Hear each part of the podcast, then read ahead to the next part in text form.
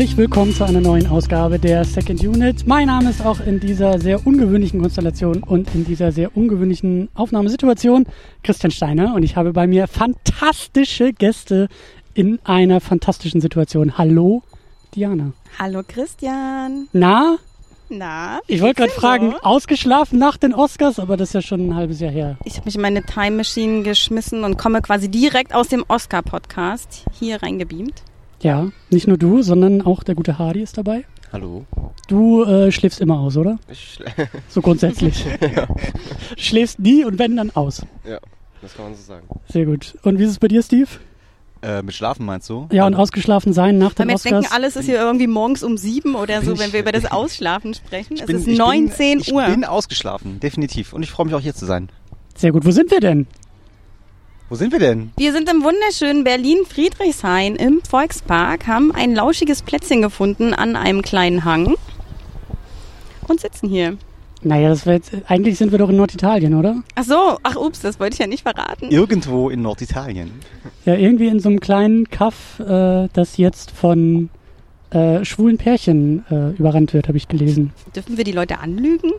Nee, das habe ich aber wirklich gelesen, dass es ein sehr beliebtes Urlaubsziel jetzt bei äh, männlichen Pärchen geworden ist. Also dieser, dieser eine Ort, in dem sie da irgendwie auch unterwegs sind. Wir reden natürlich über Call Me By Your Name. Ähm, ein Film, den wir alle zu der besagten Oscars-Unit sehr schmachtend abgefeiert haben. Oh, und ja. damals dann gesagt haben, ja, irgendwie müssten wir den auch nochmal so richtig besprechen. Und deshalb sitzen wir hier. Und deshalb haben wir auch ein kleines Picknick aufgebaut. Diana hat Schnaps bei. Pfirsiche sind auch noch da. Die kommen dann, glaube ich, eher später äh, zum Einsatz. ich hoffe, Und, sie kommen nicht zum Einsatz. äh, was wir damit meinen, werden wir gleich alles ein bisschen weiter erklären. Aber wir haben auf jeden Fall ähm, einen Film vorher geguckt. Und einen Sommerfilm haben wir, glaube ich, auch irgendwie geguckt. Und darüber wollen wir jetzt ein bisschen plaudern. Über diesen tollen Film. Und auch äh, irgendwie, glaube ich, so über Sommerfilme oder so. Ähm, wie es sich gehört, in so einer Second Unit sage ich natürlich auch am Anfang Danke. Und zwar an zwei sehr wunderbare Patreon-Unterstützer, die tatsächlich auch hier sitzen. Oh, es ist Diana nein. und es ist Steve. Vielen Dank. Oh, Verrückt. Ja. Gerne, gerne. Das wäre auch schön, wenn man so über Patreon auch irgendwie Schnaps spenden könnte. Dann wärst du Schnapsmillionär. Ja, dann ja. Äh, würden da, glaube ich, so mehrere ich bin Lieferungen... genau die richtige Zielgruppe. Ja, ich, so, wie sieht's denn aus mit diesem äh, fantastischen Film, den wir jetzt alle nochmal geschaut haben? Mindestens ein zweites Mal in Vorbereitung. Ein drittes Mal, sagt Diana. Ich habe ihn ein zweites Mal geguckt. Ah, die hat ihn zwölfmal geguckt. Ich habe ihn heute zum zweiten Mal tatsächlich erst nochmal gesehen. Ja, siehst du. Ja. Ich habe ihn gestern zum zweiten Mal geguckt. Äh, hervorragend. Ähm, wie sieht's denn aus? Wie haben wir den denn? Äh, das frage ich ja auch immer gerne so bevor wir über die Filme sprechen, wie sind wir denn zu den Filmen gekommen? Ja, aufgrund der Oscars-Unit besprechen wir den. Aber ähm, wir haben den, glaube ich, dann auch alle damals zur Oscars-Vorbereitung im Februar geguckt, als der im Kino. Ich bin auf der Berlinale gesehen. Das war 2017, ne? Ja. Das ich, ist dann ja auch schon ewig her. Ich habe ihn gesehen, weil Hardy beim Stammtisch erzählt hat, dass er ihn schon so oft gesehen hat. Und ich habe mich gefragt, wie kann ein Film nach drei, viermal gucken noch so faszinierend sein? Und dann natürlich Oscar-Vorbereitung. Aber da war mir klar, okay, unabhängig von allem, dass ich muss jetzt wissen, was Hardy da so bekommen hat. Und dann habe ich ihn gesehen und und die Antwort war? Ich war hin und weg, ich war hin und weg. Ich war dann auch tatsächlich gleich eine Woche später nochmal im Kino, nochmal ganz in Ruhe, um das alles nochmal so sacken zu lassen. Und dann habe ich ihn gestern noch ein drittes Mal geguckt. Immer noch genauso erfreut. Sehr schön. Hm. Ich habe ihn ja, ich habe ihn ja heute, ich habe ihn heute Morgen erst nach dem Aufstehen und quasi zum Frühstück beim, oh, beim, beim, beim, Kaffee heute. Frühstück auf dem Balkon und dann äh, im Film oder wie? Hast du ein Ei gegessen? Nee, wir hatten keine Eier da. Auf jeden Fall wollte ich sagen, dass ich äh, ihn auf jeden Fall äh, mehr wertgeschätzt habe, äh, jetzt äh, dieses zweite Mal. Ich weiß nicht, ob es daran lag, dass ich mir auch irgendwie halt zwischendurch äh, Notizen gemacht habe und auch nochmal Pause gemacht habe und irgendwie nochmal mehr nachgedacht habe. Mhm. Ähm, genau. Also aber, ich, aber ich fand, fand ihn beim ersten Mal auch gut. Das wollte ich gerade fragen. Fand ihn beim ersten Mal auch gut, aber ich war jetzt nicht so so überschwänglich mhm. drauf. Aber jetzt mit jetzt schon, beim zweiten Mal schon, ist schon toll. Ich habe den im Kino äh, halt im Februar geguckt. Ich glaube, der kam irgendwie so knapp vor den Oscars. Ja. Ich glaube, das war so einer auch. der letzten, den ich irgendwie dann noch im Kino geguckt habe. Und ich muss sagen, das war sehr, sehr großartig, weil dieser Film, diese zwei Stunden und zwölf Minuten tatsächlich wie so ein Sommerurlaub sind. Und dann im Februar wieder ins kalte Berlin rauszugehen danach, das mhm. macht es dann auch nochmal ein bisschen äh, spannender und interessanter. Und jetzt, ich meine, gut, jetzt ist hier irgendwie Hochsommer und ähm, das funktioniert dann irgendwie ein Ah, bisschen. Findest du anders. das schön, Sommerfilme im Winter zu gucken? Ja, Ja, Ja? ja. definitiv. Ich finde, Ja? das macht einen immer sehr depressiv, wenn man Ich finde es Ja, nicht so danach, aber im. Moment ist das fantastisch. Ja. Ich schaue eigentlich auch lieber so zur Jahreszeit passend. Also ich gucke Mhm. dann halt im Winter wirklich auch gerne Filme, die Ja, das Setting im Winter ja, haben. So. Ja, ja. Ich äh, pflege es zum Beispiel immer im Winter, den Soundtrack zu Girl with a Dragon Tattoo zu hören, weil der Mhm. unfassbar kalt klingt. Und damit kann man sich noch muggeliger in seine äh, Bettdecke einwühlen und äh, vom Sommer träumen. Aber ähm, manchmal ist es auch ganz schön, das so ein bisschen anti, Hm. antizyklisch, anti-jahreszeitlich zu gucken und äh, zu machen. Aber Also ich finde, der Film hat mega gewärmt bei minus 15 Grad draußen. So ein, du bist ja richtig in den Sommer reingesogen worden und hast Macht so eine krasse Fall- Sehnsucht Ja. bekommen. Er macht nach- Fernweh. Er macht nach, sie auf nach jeden Fall Fernweh. in den Sommer fahren, Ja. nach sich verlieben, nach äh, irgendwie eine schöne Zeit haben, nach faul sein, rumdösen, in der Sonne liegen, sich ins Wasser plumpsen lassen. ja, Also scheiße, wenn die Realität dann kommt und man zehn Minuten auf die S-Bahn wartet bei minus 15 Grad. ja. Ja, ach ich eigentlich, ich habe, ich muss mich auch, das ist, kann man das hier bequem machen? Ich denke schon. Ähm, Wehe, ihr holt jetzt hier die Pfirsich raus. Die sind schon da, aber ähm, die sind, glaube ich, eher der Nachtisch. Ähm, was haben wir denn hier so auf der Liste? Was machen wir denn sonst immer? Wir reden immer ein bisschen über Besetzung, über Cast und Crew. Da haben wir schon gerade eben in der Vorbereitung drüber gesprochen. Wie wird denn der Regisseur ausgesprochen? Hat das jemand äh, erörtern können? Es ist Luca Guadagnino. Na, Hadi hatte ja Ich kurz glaube, Siri gefragt. Ne? Ja, Ja, der Luca Garagentor kam raus. Das hat Siri gesagt, oder was? Hm. Siri hat Vielleicht keine ist das Ahnung von deutsche Italienisch. Aussprache davon. Auf jeden Fall ein äh, Herr des europäischen Kinos, der tatsächlich irgendwie da in Italien sitzt. Ich habe gelesen, dass er ursprünglich engagiert wurde, um die Locations klar zu machen, Ja, habe ich auch gelesen, ja. dass ähm, er eigentlich gar nicht Regie Ja, führen und sollte. Produzent war er zwischendurch. Also er wollte ihn eigentlich gar nicht Genau. selber drehen. Er war zwischendurch Produzent und ist ja, wie hat sehr, sehr lange gedauert, glaube ich, bis der Film tatsächlich dann irgendwie mal Ja. in die Gänge gekommen ist. Das hat, genau, und irgendwie der, ich habe ihn jetzt nicht aufgeschrieben, aber der Drehbuchautor, also der jetzt als Drehbuchautor in den Credits steht, war lange Zeit als Regisseur angedacht und äh, irgendwie hat das dann doch nicht geklappt und dann haben sich da so ein bisschen die Position nochmal vertauscht und äh, dann wurde aus dem Produzenten der Regisseur und aus dem Regisseur der Drehbuchautor auf jeden Ja, Fall. James Ivory äh, war es übrigens. Genau. Hat er auch viel so große Liebesfilme gedreht. Ja, aber der, der gute Luca hat das irgendwie auch als äh, Trilogie, habe ich gelesen. Irgendwie, Ja. äh, So irgendwie eine- Sunrise-mäßig, ne? Nee, ich glaube so. So motivische krass, Trilogie. Motivisch eher. Ich glaube, äh, das Motiv ist eher so Verlangen, war Genau. glaube ich. Ah, okay. Und da hat er wohl irgendwie noch zwei andere Filme vorher, die irgendwie so in Ach, diesem. voll. Ja, genau. Also ja klar, also da werden wir auch noch ein bisschen drüber sprechen. Das ist jetzt ja irgendwie auch eine Fortsetzung im Gespräch und dass diese Figuren vielleicht tatsächlich wie bei der Before-Trilogie immer mal wieder äh, zueinander finden im Laufe der nächsten Jahre. Aber ähm, genau, so vorher hat er irgendwie auch schon zwei Filme, ähm, also die wie gesagt eher motivisch miteinander verbunden sind gemacht. Aber witzig, dass du das sagst mit der Before-Trilogie, weil ich musste tatsächlich, da kommen wir ja nachher noch zum Ende des Films, aber wenn sie am Bahnhof stehen, das hat mich sehr Mhm. an äh, Before Sunrise erinnert. Habe ich sogar aufgeschrieben in meinen Notizen. Das hat mich sehr daran erinnert. Also ich hätte auch nichts dagegen, diese Figuren so alle paar Jahre mal wieder zu treffen und zu gucken, Ja, wie es denen eigentlich so geht und was die so machen und ob die sich immer noch so lieb haben oder nicht. Das, Ja, wie es ja äh, auch im Buch ja äh, passiert, ne? Also das Buch geht ja quasi noch weiter. Es kommt äh, noch ein Kapitel, was noch 40 Seiten hat, wo Oh, man Wo die, 15 Jahre später wo man sie in verschiedenen Zeitabständen die beiden Figuren nochmal wieder trifft. Ui, Aber er hat sich halt dafür entschieden, an der Stelle dann erstmal Schluss zu machen. spannend. Da sind wir schon am Ende. Naja. Auf jeden Fall gab es ein Oscar fürs Drehbuch, wenn ich mich richtig erinnere. Ja. Beide Darsteller waren nominiert, aber haben ihn nicht bekommen. Der Song war auch nominiert. Ja. Beide? Nee, waren beide sogar Nee, es nominiert? war nur Timothy nominiert. Ami Ami Erna war nicht nominiert? Nein, Schiebung. Aber Michael Stuhlbarg war auch nominiert, oder? Für bester Nebendarsteller. Ja, oder? Ja, ich glaube schon. Also Michael Stuhlbarg hat auf jeden Fall das Überjahr Er hat abgelegt. ein, weil- zwei gute Filme äh, hat er mitgespielt. und für drei, also drei seiner Filme waren für den Oscar nominiert im selben Jahr. Zu Recht auch. Ja, der hat mir auch fantastisch gefallen. Aber fangen wir mal. auch verschwendet, der Typ. Also die einzige Großrolle, die ich von ihm in Erinnerung habe, ist der Serious Man, wo er auch großartig ist und dann verschwendet in Arrival in irgendeiner Nebenrolle und sowas.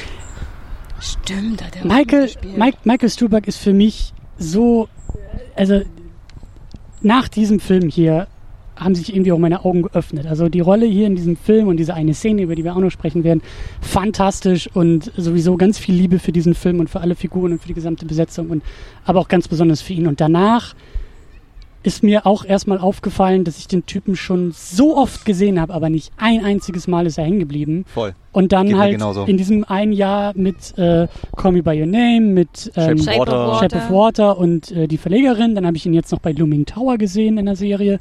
Also der Typ ist wahnsinnig gut und ich freue mich darauf, auch immer mehr darauf zu achten, wo er gespielt hat. Aber als ich dann in der Filmografie nachgeschaut habe, habe ich gemerkt, ach so, die Hälfte seiner Filme kenne ich schon und mir fällt nicht ein einziges Mal ein, wie er da aussah und was er Aber hast gespielt du A hat. Serious aber, Man gesehen? Nee, den habe ich zum Beispiel noch nicht gesehen. Aber dann eben Arrival und was der noch so alles gemacht hat. Ich sehe gerade Dr. Strange hat er auch mitgespielt. Stimmt. Ja, irgendwie. Steve Jobs, Lincoln. Ja, Steve, genau, Ah, genau. Steve Jobs ist aber auch so, großartig. So Jetzt habe äh, ich alles gesehen und ich kann mich tatsächlich auch nicht. Nee, weil Ganz er ist halt, der konkret ist halt der typische erinnern. Nebendarsteller, Ja. ne? Also er Ja. spielt ja nie Hauptrollen. Ja, aber jetzt war er auch ein Nebendarsteller, aber er ist so krass präsent nach diesem Film irgendwie. Okay, ist auch die letzte Szene dann oder eine der letzten Szenen. irgendwie. Aber auch, ich finde auch, ich finde auch schon in den Szenen davor, ich habe jetzt auch noch mal ein bisschen mehr auf ihn geachtet, weil äh, Wiederholungssichtung und so, fantastisch. Also das ist, äh, ich möchte sowieso äh, 1983 da in Italien rumhängen Und Mhm. von ihm adoptiert werden. und von ihm adoptiert werden. Ich will auch einfach Und dann nur, kommt Army Hammer vorbei. Okay. ich, ich möchte auch nur, dass der alle halbe Jahr irgendwie so, ein, so, eine, so ein, mir so einen Monolog hält übers Leben und mich nochmal so gerade rückt, irgendwie so väterlich und sagt, so Junge, Ich kann mir auch vorstellen, wie du da deinen Sommer verbringst und deine Podcast-Arbeiten machst und ihm da ein bisschen hilfst. auch immer am, statt am Klavier zu sitzen, mit so einem Aufnahmegerät Ja, ja. und dann immer so zu tüfteln. Ja, das wäre schön. Ach, herrlich. Ich will dahin. Auf jeden Fall, äh, Michael Stuhlbarg ist super, aber wir müssen natürlich auch über die Hauptdarsteller sprechen. Äh, Army Hammer als Oliver. Ja. Betretene Schweigen. Hat er, hat er wir, mitgespielt? wir, wir, wir. Ja, ja, wir lauschen den Kindern hier nebenher, aber äh, ja, großartig, oder? Also, ja. Diana äh, nickt und lacht. Ich machte noch so ein bisschen vor mich dahin. Ja, Hat er super gemacht. ja. Ging mir aber eh nicht. Also, Ja, wer hätte denn, wer, aber ich hätte es ja halt nicht gedacht, ne? Das, äh, das erwartest du ja eigentlich nicht von so jemandem, der so aussieht, ne? Dass er dann irgendwie so eine So, Performance ja. äh, hinlegen Ja. kann, finde ich. Und ich glaube auch, ähm, es geht glaube ich auch vielen so, die ihn da schon vorher kannten, weil er ist ja glaube ich auch oft so in so Klatsch äh, Spalten irgendwie in Amerika und äh, ihn dann so zu sehen. Und auch, glaube ich, eher, wenn wir schon über Nebendarsteller sprechen, auch eher so Nebendarsteller, oder? Also Ja, Social Network war ja Social ganz Network bekannt. Zwillinge gespielt. Genau. Und äh, Lone Ranger war ja, Ja. irgendwie auch dabei. Und na gut, das war glaube ich eher eine Hauptrolle, aber ähm, ja, irgendwie nicht so. Den hatte ich jetzt auch nicht auf dem Schirm für solche zerbrechlichen, stillen Rollen. So. So viel Liebe und Zuneigung, wie er da ausdrücken kann. So Ah. zerbrechlich. Schön. Schön, schön, schön. Und Timothy Chalamet als Elio. Der auch ähm, überall, glaube ich, schon mitgespielt hat und wir haben es noch nie gemerkt. Hat er, ja. Interstellar, da hat er irgendwie eine kleine Rolle. Ey, ich habe ja, ich hab ja Call Me By Your Name und dann irgendwie so drei Tage später Lady Bird geguckt. Genau. Und dann dachte ich nur so, was ist denn das für ein Schauspieler? Irgendwie finde ich den äh, ganz interessant. Und dann habe ich gemerkt, dass es tatsächlich äh, Elio aus Call Me By Elio Your aus Name. Call Me By Your Name ist. Ja, Die Frisur hat's da irgendwie. Keine Ahnung. Ja, der coolste Typ einfach in dem Film, oder? absolut.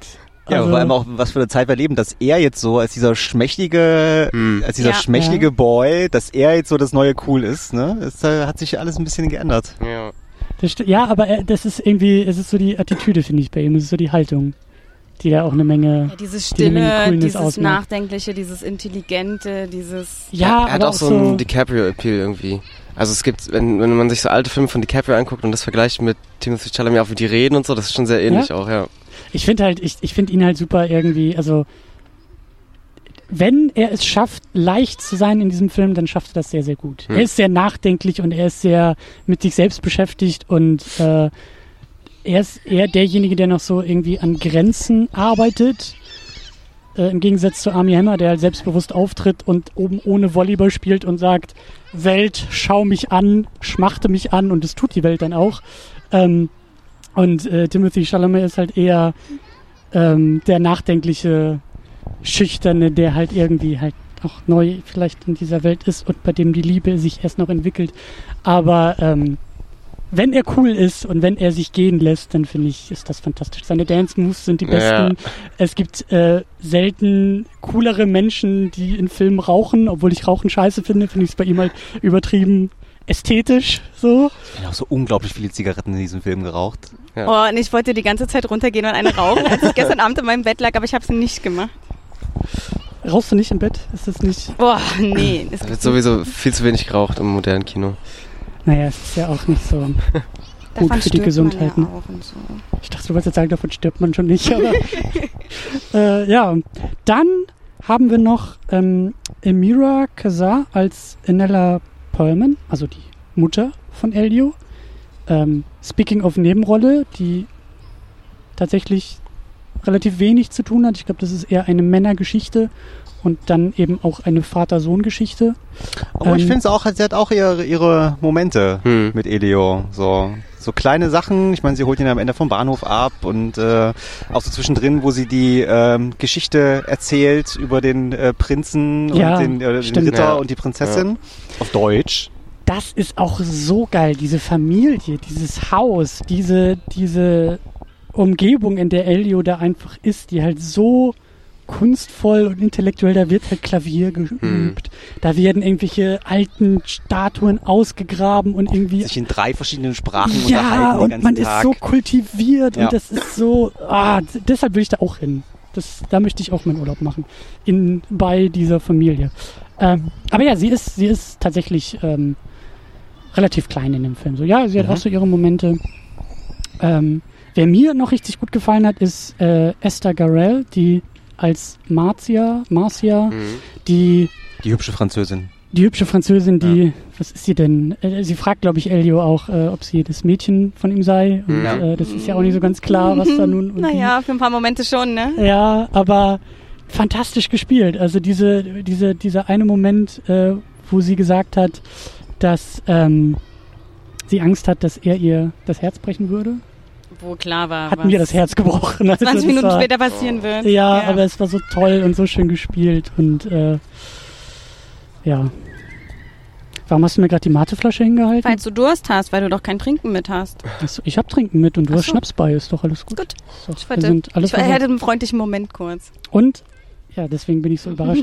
äh, und, wir, und wir haben Pfirsich. Ähm, ja gut, aber dann, äh, worum geht's eigentlich in dem Film? Wir müssen den ja vielleicht auch irgendwie noch für die drei Leute da draußen, die ihn noch nicht gesehen haben, äh, kurz zusammenfassen. Und ich finde, das kann Diana sehr gut nochmal machen. Ich zeige hier gerade auf Steve. Ich Deswegen keine. bist du jetzt drangenommen worden, wie in der Schule. Ich, ich kann wirklich nicht. Ja, Diana, ich übernehme das kurz, weil Bitte, im Prinzip ist es auch gar nicht, äh, ist es auch überhaupt nicht kompliziert, weil der Plot ist sehr simpel eigentlich.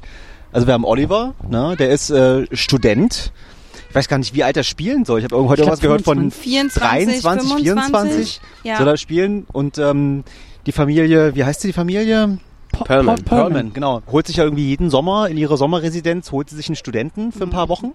ähm, Ich überlege gerade, ob eine Fortsetzung irgendwie sein könnte, dass die Mutter dann Ei. irgendwie da auch mal so ihre Meinst du, das ist nächste so Liebe findet. Ein das, Jahr für den Vater? dass das so ein Jahr Teil für die 2 und? Teil 3 sein können. Studenten, die kommen und mit den Familienmitgliedern der Perlmans eine große Liebe erleben. Hm.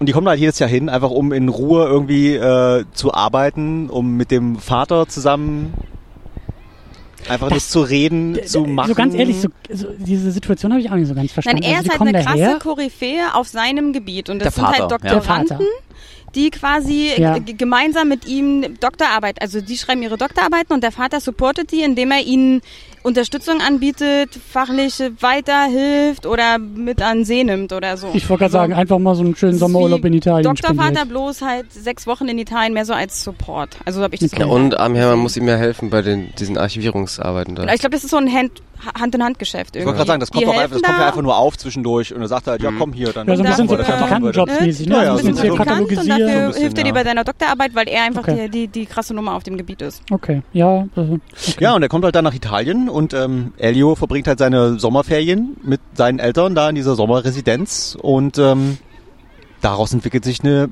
Liebesgeschichte. Und mehr gibt mehr gibt's zur Handlung eigentlich auch nicht wirklich zu sagen im Vorfeld, finde ich. Weil mehr ist da nicht. Dann hätte ich es ja doch zusammenfassen können. Was ich aber auch ganz schön finde, so bei dem, bei dem Film. Also einerseits werden wir sofort irgendwie reingeworfen. Das geht ja wirklich also ich glaube, Elio liegt irgendwie mit seiner Freundin oder vielleicht auch nicht Freundin oder es könnte auch mehr werden, äh, glaube ich, irgendwie da im Zimmer, im Bett Hm. oder so und springt irgendwie auf und es geht sofort ans Fenster und da ist auf einmal ein Auto und oh, er ist hier und es geht, glaube ich, schon irgendwie auf Französisch und Italienisch irgendwie quer durcheinander. Und das ist mir bei der Wiederholungssichtung auch nochmal aufgefallen. Man wird da so richtig reingeworfen. Da gibt es keinen, auch keine, keine große Einführung. So, sondern aus den Situationen ergibt sich, wer wer ist und wer mit wem wie vielleicht in Verbindung steht oder auch nicht. Und, ähm, und dann plätschert es die ganze Zeit sehr, sehr schön vor sich hin. Man hat dann fast so diese Opening Credits als Stimmungseinstieg. So einfach mit dieser schönen Klaviermusik. Und, Ja, und diesen Fotos von den Skulpturen und ja. Ja, stimmt. mal mit äh, Papers habe ich gesehen, habe ich heute entdeckt, da liegen einfach so Papers daneben, so für Zigaretten zum Zigaretten drehen und Wunderbar. Feuerzeuge und keine Ahnung was, also ja, das war so ein Schreibtisch. Aber ich, ich fand's super. Es hat für mich ziemlich gut funktioniert und auch bei der Wiederholungssichtung hatte ich, ähm, ich kannte den Film zwar, aber ich hatte irgendwie in den ersten so 15 Minuten, das hat mich so ein bisschen wachgerüttelt, dieser kalte Sprung ins Wasser, aber dann eben auch die Frage, was passiert hier eigentlich? Weil der Film plätschert tatsächlich. Der plätschert die ganze Zeit, der plätschert besonders am Anfang und jedes Mal bin ich als sehr Hollywood geschulter Zuschauer, Zuschauer dabei zu überlegen, wo ist jetzt der Konflikt? Ich brauche doch das Drama, ich brauche doch das Setup für, fürs Drama. Und die ganze Zeit habe ich erwartet, ah, der kann nicht mit dem und eigentlich und so, aber das passiert ja alles nicht. Also ich fand das mega erfrischend, dass es kein großes Drama gab, dass es kein, oh mein Gott, wir dürfen nicht zusammen sein oder jetzt kommen die Eltern und verbieten das oder die Freundin macht einen mega Stress oder die beiden zweifeln an sich selber, ob das jetzt irgendwie alles so richtig ist. Ich fand es total erfrischend, dass es einfach einmal nur so ein, so ein Einblick war und vielleicht auch so ein Zurückerinnern an die erste kleine große Liebe, während die Sonne scheint, so. Und es war auch schön einfach, dass der Film am Anfang nur geplätschert ist und dass man, dass sich das so ganz langsam entblättert und entfaltet hat, so wie das ja auch im wirklichen Leben dann manchmal ist, wenn ja nicht alles innerhalb von 90 Minuten passiert, sondern Ja. wenn du über so ein paar Tage so, so kleine Stimmungen aufnimmst oder Signale, die dir jemand sendet und dann überlegst und hin und her und eigentlich geht's aber auch nicht groß voran und ich glaube, das ist auch so ein Moment, wo man sich selber dann nochmal ganz gut reflektieren kann, wie jeder hat ja so seine eigene kleine Geschichte, die einem da jetzt vielleicht im Kopf rumschwirrt oder nicht, ne? Und das fand ich eigentlich super erfrischend. Und ich glaube, für, für mein Seherlebnis hätte mich das gestört, wenn dann so wie immer ein großer Konflikt und Kämpfe und Genau. was auch immer. Dann wäre es ist, halt ein ne? äh, Coming-of-Age-Film Ja. gewesen, den es schon tausendmal gegeben Genau. hat. Ne? Hm, Hm. Das stimmt. Ich finde es auch interessant, wenn du diese Schulung da ansprichst, weil ich auch beim ersten Mal sehen, dieser Moment, wenn sie dann das erste Mal zu Ellie ins Schlafzimmer zusammengehen und die Tür zuknallt, Mhm. dachte ich so, oh nein. Mhm. ist Jetzt, jetzt Ja. ist der Film vorbei. Ja. ja. Stimmt. Ja, aber gleichzeitig war das sicherlich nicht die erste Tür, die da jemals geknallt hat. Und warum Ja. soll da jetzt jemand angerannt kommen und sagen so, oh mein Gott, ihr macht jetzt hier aber nicht rum, oder? Also das, aber ja, Ja. Ja, ich, ich finde ich, ich, wie gesagt, ich finde diese Stimmung und, und auch so dieses, ähm, dieses Rumplätschern, so, das, das, das, das hat für mich halt auch sofort dieses, diese Reise auch irgendwie zu so einem Sommer ausgemacht. Also das ist, das, das ist für mich irgendwie ein sehr, sehr gutes Beispiel für so einen Sommerfilm und Sommerferien, Urlaubsstimmung, da plätschert auch alles vor sich hin. Da weiß man auch nicht, wo die Tage anfangen und wo sie aufhören. Und es ist auch alles egal. Und genauso ist es bei dem Film. Es ist, ich habe auch den Eindruck, dass da so manche Szene, die kann man wahrscheinlich jetzt auch noch mal total analytisch auseinanderklabustern und sagen, ja klar, jede Szene ist wichtig für den weiteren Verlauf. Aber ich habe auch ganz oft den Eindruck gehabt, so im Moment, dass diese Szenen einfach nur da sind, weil die Sonne scheint und das schön ist, irgendwie am Wasser zu liegen und da ein Buch zu Ja. lesen und vielleicht ein bisschen Klavier zu spielen und Ja. einfach nur rumzusitzen und zu sagen, ah, ist das schön. Es, es spiegelt halt auch einfach Elios äh, äh, Sommer wieder. Ne? Äh, Amir Hammer fragt ihn ja in so einer in der ersten Szene, wo sie dann in diesem Café sitzen, wo er zum ersten Mal ihn in die Stadt begleitet. Und was macht man hier so? ja, ähm, ja, nix. Ja, nix. Ich gehe schwimmen, ich lese und ich äh, schreibe irgendwie Noten, ich schreibe Musik und äh, warte, dass der Sommer vorbei ist. Und er fragt ihn ja dann auch, was er dann in der Zwischenzeit macht, äh, ob er wartet, dass der Sommer wieder anfängt. Und genau das Ja. spiegelt der Film dann halt auch wieder. Ne? Ja. Ich musste auch dran, also ähm, Alejandro Jodorowsky sagt immer, das Kino ist dafür da, um uns äh, zu zeigen, was Schönheit ist und uns die Schönheit so sehen zu lassen. Und das auch gerade in diesen Momenten, die so dazwischen sind, irgendwie so eine Aufmerksamkeit für das Schöne Ja. zwischendrin da ist. Und dass wir da irgendwie den Fokus drauf legen können. Es gab einen Shot, da bin ich fast vom Stuhl gefallen. Das ist einfach nur die Häuserfassade von, von diesem Haus, wo sie wohnen. Das sind einfach nur, das sind irgendwie so Fensterläden, die sie, glaube ich, filmen. Und man sieht dann nur, die sind, glaube ich, so ein bisschen im Schatten. Da muss irgendwie gerade eine Wolke vor der Sonne vorbeigezogen sein. Und dieses so ein bisschen schattige Bild hält, also wird so ein bisschen heller durch die Sonne, die wieder durchkommt. Das war einfach nur schön anzugucken. Das Ich war glaube- völlig, ich glaube, das war völlig, das, das hat nichts mit irgendwas von Plot oder sonst wie zu tun. Das sah einfach nur schön aus. Ja, ich glaube, ich habe so ein Gefühl gehabt, auch bei dem Einschnitt, wo Army Hammer sich so ins Wasser fallen lässt. Einfach nur in diesem Wasser kurz schwebt. Das war auch meine, ja.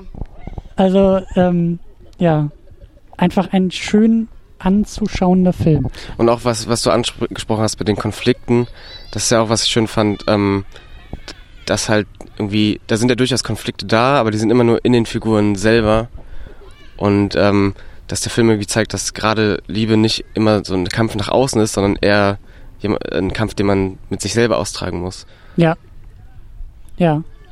Und gerade Elio ist dabei, ähm, er ist, glaube ich, 17. 17, ja. Ja. Also irgendwie auch noch so eine, so eine pubertäre Liebe und dann natürlich wahrscheinlich auch irgendwie das erste Mal Liebe zu einem Mann und da irgendwie vielleicht auch überfordert zu sein von all diesen Gefühlen und ähm, äh, von einem Army Hammer oben ohne sind wir, glaube ich, alle überfordert, aber ähm, nein. nicht? Ach, nein. Okay. Ähm, dann geht es vielleicht nur uns Männern so. Auf jeden Fall, ähm, ja, ein, ein, ein, eine, darüber müssen wir aussprechen, über diese Liebe, über diese Liebesgeschichte, eine sehr zerbrechliche Liebe natürlich und auch da sehr, sehr schön, dass das, dass der Film, ähm, ich weiß nicht, wie er rezipiert wurde, ich weiß auch nicht, wie er in der, in der schwulen Community irgendwie rezipiert wurde, aber ich fand's sehr schön, dass das ein Film ist, der eben ähm, spielt Anfang der 80er. AIDS ist jetzt kein großes Thema. Und auch, was ihr auch schon meinte, das ist, ist jetzt nicht, da kommt jetzt nicht der erzkonservative Vater die Tür eingetreten irgendwie rein und sagt, äh, so nicht, sondern diese Liebe kann einfach existieren und die Konflikte sind, wie du gesagt hast, Hadi, in den Figuren selbst verankert und nicht in irgendwelchen politischen, sozialen, gesellschaftlichen, klassischen Rollenverhältnissen, sondern die Probleme sind einfach nur, dass Elio nicht weiß, ob er wirklich geliebt wird und wie er damit umgehen soll und wie er das zeigt und wie er das äußert und das macht das halt alles noch viel, viel schöner und viel, viel zerbrechlicher, finde ich. Hm. So. Obwohl das äh, ja für die Zeit auch dann doch eher untypisch ist, vor allem irgendwie so im erzkatholischen äh, Italien.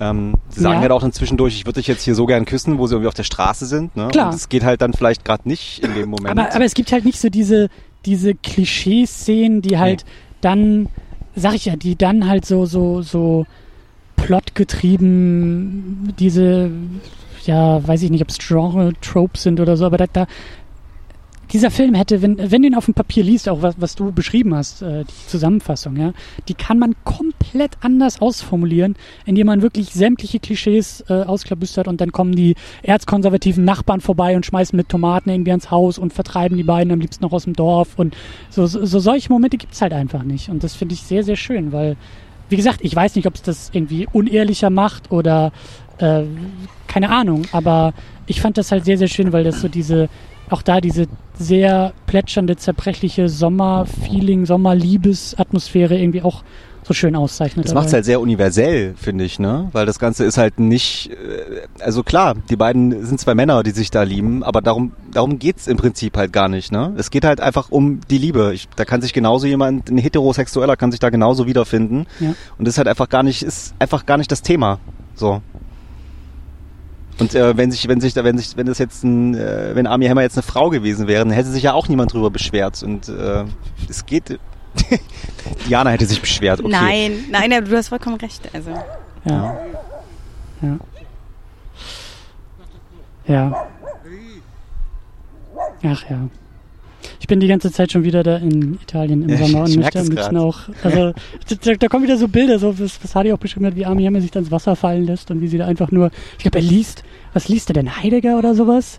Er Ja, liest das, was Heidegger er geschrieben und Her hat. Her Heraklit irgendwie. liest er. Ja, und so möchte ich auch. Das, das ist mein Traumsommer. Die ganze Zeit nur irgendwelche Philosophen lesen, schreiben.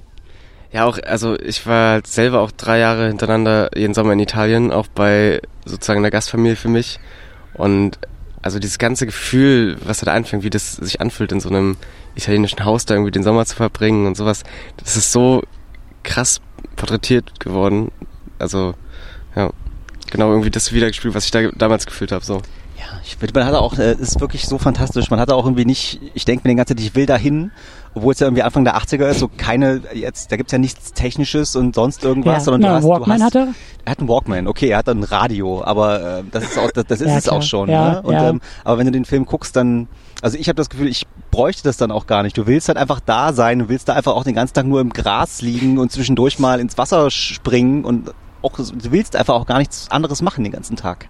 Das, das kommt aber auch hinzu. Den Gedanken hatte ich auch beim Schauen, dass es halt auch so erfrischend ist, Anfang der 80er ohne irgendwelche technologischen, also die, die schreiben sich da keine WhatsApp-Nachrichten und Sprachnachrichten werden da nicht ausgetauscht. Zettelchen. Ja, wer weiß, wie das, wie, wer weiß, wie das alles geendet hätte, wenn sie ihre Smartphones gehabt hätten. So. Also, ja, wer weiß, wer weiß, Also, dann hätten sie gegenseitig sich mit WhatsApp zugebombt und so und all das wäre nicht so schön. Ja, was da für eine Romantik dabei ist, irgendwie, wenn er da sitzt und, und die Songs äh, niederschreibt, um die dann nachspielen zu können. das meine ich, das meine ich halt. So dieses, dieses, es ist nicht nur der Ort, es ist halt auch die Zeit, in der Ja. auch alles noch langsamer. Ja, das Nee, ist auch wenn der andere schien. nicht so erreichbar ist. Also ich meine, Ja, er musste ja. ihm ins Zettel hinlegen, hat dann Stunden später eine Antwort bekommen mit wir sehen uns dann heute Nacht irgendwie Ja. so. Oder Army Hammer Und verschwindet diese- ja auch diese- zwischendurch. Ja, ja. Und der ist auch nicht greifbar. Du kannst ihn Nee. nicht, du kannst, kannst ihn nicht orten mit seinem iPhone. Du kannst ihm nicht WhatsApp-Nachrichten schicken und sehen, hat er sie gelesen, hat er nicht gelesen Ja, und verzweifelt ja. daran so, sondern das ist halt einfach so und das macht auch ganz viel von diesem Charme aus einfach. Ja, und dadurch ist dann auch so eine Zeit und so eine Ruhe da, um solchen Sachen irgendwie nachzugehen und äh, halt, weißt du, diese Szene, wo Elio dann da sitzt und wo das erste Mal dann ähm, der Song einmal durchläuft, hier ähm, Mystery of Love, und er halt Zeit mit sich verbringt und mit den Gedanken, wo Amhammer gerade halt weg ist und er sich nicht irgendwie ablenken kann, sondern mit sich selber beschäftigt sein muss auf eine gewisse Weise. Ja. Ja. Und auch irgendwie, also ich hatte auch das Gefühl einmal, als ähm, die dann Freunde da haben beim Essen, die dann die ganze Zeit nur reden irgendwie. Nervig, Ja. nervig, die waren- Ja. die nervig. Klasse. Weißt du, Die waren wie dann Er so, dann. Nasenbluten, ne? wie dann Ja. irgendwie so, äh, so ein Internetdiskurs in diese Zeit reingebracht und dann siehst du aber nur den äh, Hausmeister oder was da ist, da im Gras liegen und die belächeln so. Ach, was haben sie denn da, was haben sie denn da? Da haben sie geredet über die Politik und über Ja, stimmt, Buñuel stimmt, und sowas stimmt. alles. Ja, ja. Aber auch so schön italienisch. Das ging dann irgendwie Ja. mit Hand und Fuß und die, die, die komplette Familie saß da daneben und wusste nicht, was sie sagen sollen. Und ja, ja, stimmt, stimmt. Das war auch nochmal ein schöner Gegensatz. Um auch zu zeigen, glaube ich, wie, wie so Lebensgefühl auch anders aussehen kann. Ja, man oder? fühlt sich halt direkt selbst entfremdet von diesem schnellen Gerede Genau. da und sowas. Genau. Und auch von diesen Gedanken. Ja. So, da, da, da plätschert ja alles bei denen.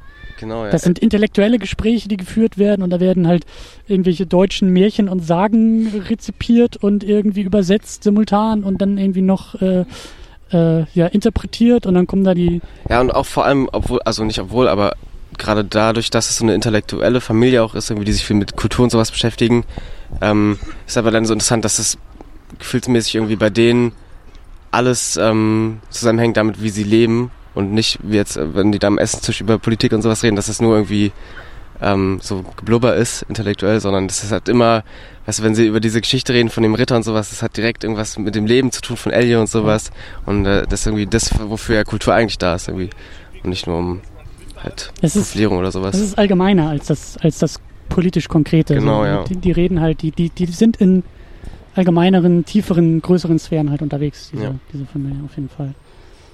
Ähm, was mir ja auch sehr schön, ähm, was für mich sehr schön war und auch wieder so einen kleinen, so eine weitere Sehnsucht geweckt hat, ist äh, 35 Millimeter. Ne? Das Ding ist halt komplett analog gedreht worden und sieht auch sehr analog aus. Einer einzigen Linse, habe ich heute nochmal erfahren. wow. Mit einer einzigen Linse. Krass. Also da, ne, also er hat wirklich, das hat er auch äh, bewusst gemacht. Ich habe so ein Interview noch gesehen. Er wollte es halt einfach auch so simpel, auch äh, Aussehen lassen, filmisch ne? halt Ja. auch so, so simpel wie möglich Ja. ähm, halten. Wollte nicht irgendwie ablenken mit irgendwelchen Kameratricks und tausend Einstellungen äh, irgendwie bei irgendwelchen Dialogen, sondern er hat ja, die Kamera hält ja wirklich in den vielen Momenten einfach nur drauf. So auch ohne Schnitt. Ja. Ähm, die hält einfach nur drauf und fängt es einfach nur, fängt es einfach nur ein. Das kann ich mir auch vorstellen, also wenn, wenn ich jetzt so nachdenke über den Bildausschnitt und sowas, dass das eine 35mm Linse vielleicht ist. Und das ist ja das, was das menschliche Auge ungefähr hat. Ganz genau, habe ich heute auch Ah. gehört, dass das äh, imitiert so, äh, wie das Okay. menschliche Auge einfach nur sieht, genau. Das ist, das, das ist spannend, ja. Deswegen gibt's auch ganz, ganz wenige, ganz wenige Nahauf, ganz wenige Close-Ups irgendwie die ganze Zeit. Das ist alles sehr, Und ja, und sehr es, von der Ferne eher gefilmt. ja, und es wird dann auch mal ein bisschen geschwenkt und auch mal ein bisschen gefahren, aber ich glaube, so, so in Anführungszeichen unnatürliche Bewegung habe ich jetzt auch gar nicht so gemerkt. Das ist schon Aber ich alles. finde auch durch diese Weitaufnahmen. Also du siehst die ja immer beide ganz irgendwie. Und du Mhm. siehst die auch immer, wie sie beide mit ihrer Körperlichkeit oder wie auch immer, wie sie miteinander agieren.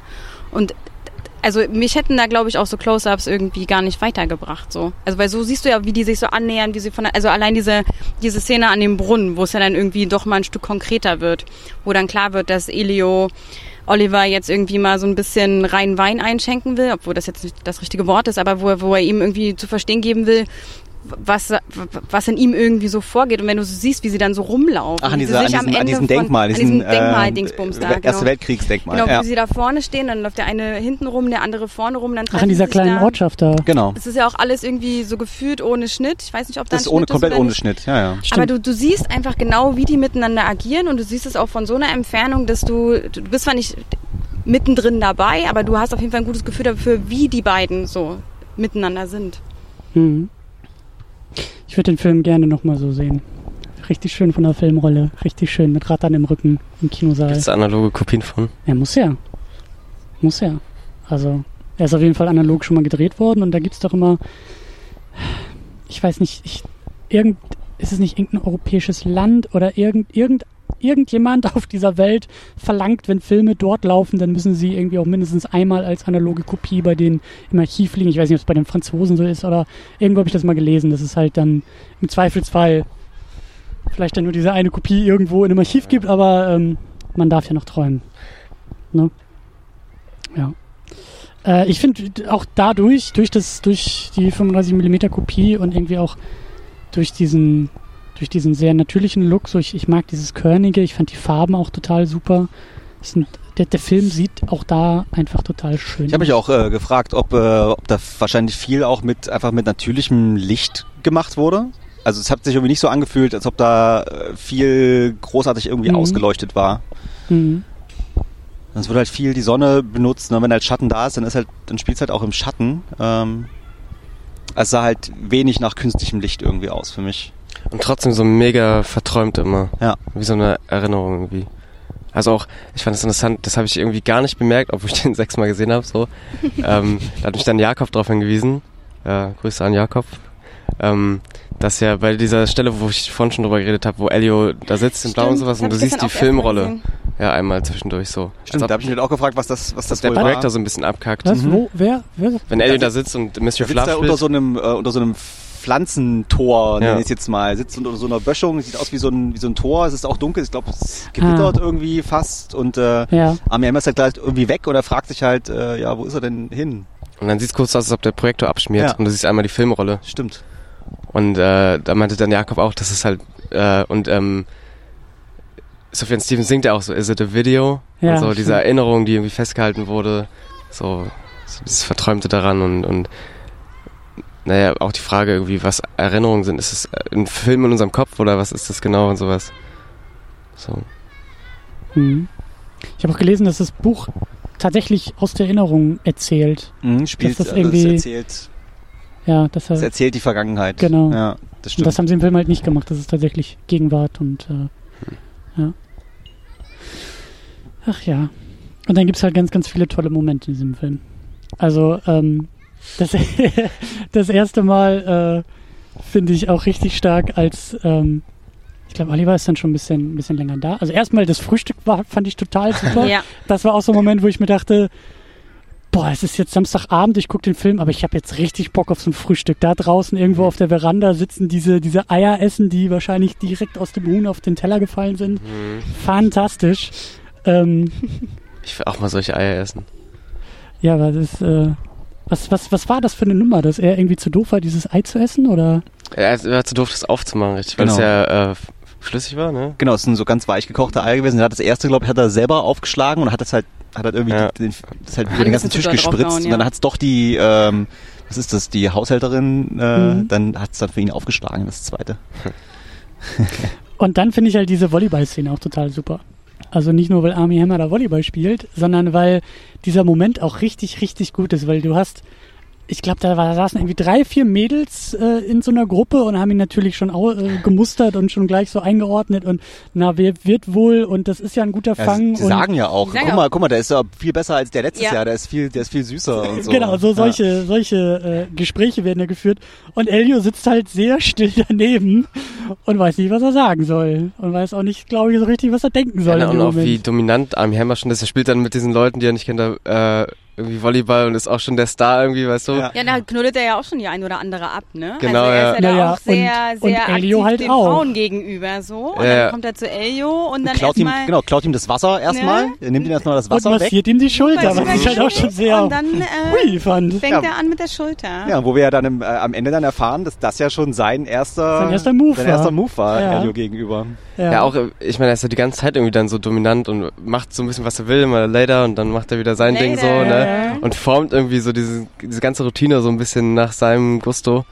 Das ist ja auch irgendwie, also er tritt einfach so ganz dominant in dieses Leben auf einmal von Elio rein und er kann sich gar nicht dagegen wehren. Er ist ist auch halt super präsent die Ja. ganze Zeit, ne? Also unglaublich. super selbstbewusst. Er ist halt, er steht im Mittelpunkt, weiß das, kann damit umgehen und genießt das vielleicht auch zu einem Teil. Und Elio ist halt noch so ein bisschen unsicher bei der ganzen Sache. Auch, auch so, wie er sich dann auch bei dieser Partyszene dann später, ne? Also auch natürlich total super. Äh, Oliver äh, tänzelt da halt so ein bisschen rum. Äh, das mit eines der besten GIFs aus diesem ganzen Film ist entstanden, nämlich Army Hammer, der alleine tanzt. Ähm, und Elio sitzt halt auch nur daneben und muss halt fünfmal gebeten werden, bis er dann doch mit sehr, sehr guten Moves auch auf die Tanzfläche kommt. Aber er muss halt, er braucht halt, er braucht diesen, er braucht so einen dritten Schritt in den Hintern nochmal, um dann irgendwie mitzukommen. Und das ist halt bei Oliver nicht. Der ist halt sofort da und der hat auch kein Problem damit. So. Und das zeichnet die beiden halt auch aus. Und deswegen fand ich auch diese Volleyball-Szene schon sehr gut, weil das genau das zeigt. So, äh, wie du gesagt hast, Steve, Oliver kennt da niemanden, aber rennt aufs Feld, ist dabei, spielt Volleyball, ist voll drin und dabei. Und Elio sitzt schüchtern daneben. Obwohl man auf der anderen Seite sagen muss, dass wenn es dann um die Beziehung der beiden geht und wie gehen die nächsten Schritte so voran, dann doch Elio schon immer noch also da forscher vorangeht als Oliver. Wahrscheinlich, Ja. weil Oliver vielleicht auch nicht weiß, wie weit er gehen kann, weil er auch der Ältere ist oder wie auch immer. Mhm. Aber da ist ja auch schon, als die beiden dann irgendwie nach dem Baden oder nach irgendeiner Fahrradtour da irgendwie so sitzen und bin, ich will gut sein, wir sind gut. Und dann fest äh, Elio, aber Oliver einfach mal schön in den Schritt, ne? Obwohl er ihm eigentlich gerade gesagt hat, so lass, lass, wir, wollen wir hier lass nicht mal langsam, irgendwie ja. das jetzt einfach so stehen lassen, wie es ist, so. Also da geht er ja schon ziemlich forsch voran, so. Und da, da, da ist er auch nicht, da ist er auch nicht zurückhaltend, so, sondern in dem Moment weiß er einfach, vielleicht will er auch nur provozieren. Aber in, in dem Moment geht er auf jeden Fall äh, ohne Angst in die Situation hinein und äh, tut das, was er gerade in dem Moment tut.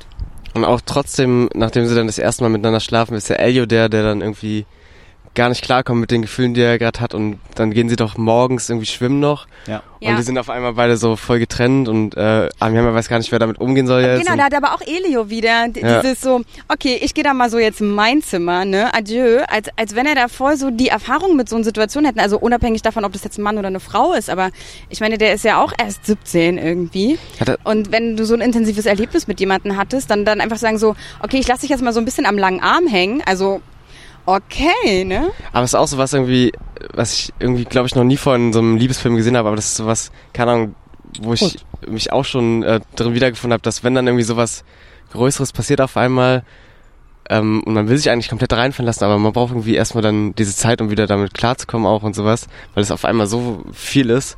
Und ich weiß nicht, ob ich das schon mal in so einem Film so gesehen habe irgendwie und das hat mich auch mega berührt dadurch. Obwohl es dann auch verrückt ist, wie Oliver diese Szene dann auch nochmal rumdreht, indem er an seine Tür klopft. Elio steht da, er bittet ihn, seine Badehose auszuziehen. Dann gibt's eine kurze Liebkosung und dann macht Oliver einfach mal die Tür zu. Also krasser Move so, ne? Mhm, auch geil. Er sagt, er sagt, so eine geiles, er Also sagt so so eine geile Zeile dann dann dabei. so, ähm, ja. Aber ist das nicht auch so ein bisschen so, so Powerplay-mäßig? Weil ich glaube, also, ich glaube, Elio, wenn er weiß, wie die Verhältnisse sind, dann kann, also, dieses Forsche, was du gerade beschrieben hattest, das kommt, glaube ich, erst daher, weil er dann schon weiß, was Sache ist. Know your area, ja. So, den ersten Schritt muss Oliver machen, den zweiten macht dann aber Elio auch ganz gerne. Also, so, so, so schätze ich die beiden irgendwie ein bisschen ein. Und vielleicht hat Oliver dann auch so ein bisschen klar machen wollen, so, äh, Junge, du, geht dir, glaube ich, ein Tick zu gut. Jetzt überfordere ich dich mal wieder so, dass du nicht weißt, was du machen sollst. Ich weiß nicht, glaubst du, also ich habe das nicht so gesehen, dass er dann irgendwie, äh, Also nicht so- böswillig, nicht Nee. böswillig, aber aber ne, also ich hatte es nicht so gedacht, dass er dann irgendwie so mega sicher ist, sondern gerade das Gegenteil, dass er dadurch irgendwie diesen Abstand wieder braucht, weil er gerade gar nicht weiß, was äh, mit ihm passiert so. Ich glaube, Also Oliver ist mega unsicher unter Ja. der Oberfläche. Also dann Ja? später. Dann in der ja, Szene vor allem beide so, also ja.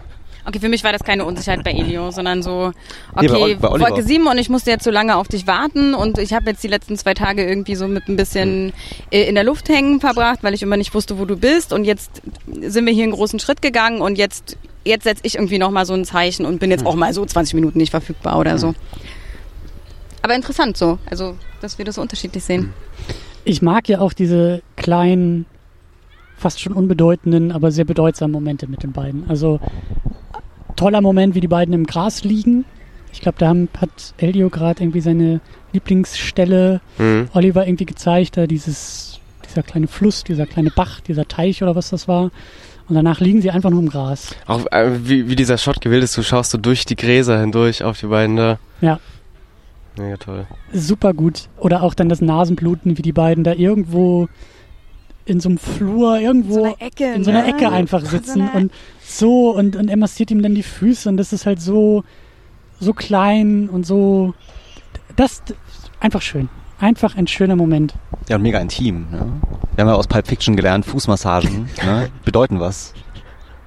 Da, da, da ist bei dir der, der Groschen gefallen, als er ihm die Füße massiert hast. Hast du gesagt, oh, ich glaube, zwischen beiden geht was. ja. ja. Ja, auch gerade dieses, äh, weiß nicht, ob es Dominanzverhältnis ist, aber da ist ja immer eine Bewegung drin in, in dieser Beziehung, wie emotional. Und das ist auch irgendwie das Schöne, dass, äh, also, ähm, es nicht einfach immer nur bergauf geht oder nur bergab und sowas, sondern dass immer in, in jeder Sekunde wieder eine andere Emotion da und sowas. Und das ist auch irgendwie das, was dann ja später verhandelt wird, als ähm, Elio die Notizen liest von Oliver, der da Heraklit liest und sowas. Da geht es ja auch genau darum, irgendwie so, ich glaube, er sagt dann, ähm, dass Dinge sich verändern müssen, um gleich zu bleiben und Mhm. sowas. Es hat immer so ein, äh, ich kenne jetzt nur den englischen Begriff, so Push-Pull ist es, ne? Ja, so Yin und die, Yang. die tun sich immer gegenseitig immer ein Stückchen wegstoßen und dann kommen sie wieder Mhm. aufeinander zu und es ist halt immer dieses Spiel äh, so zwischeneinander.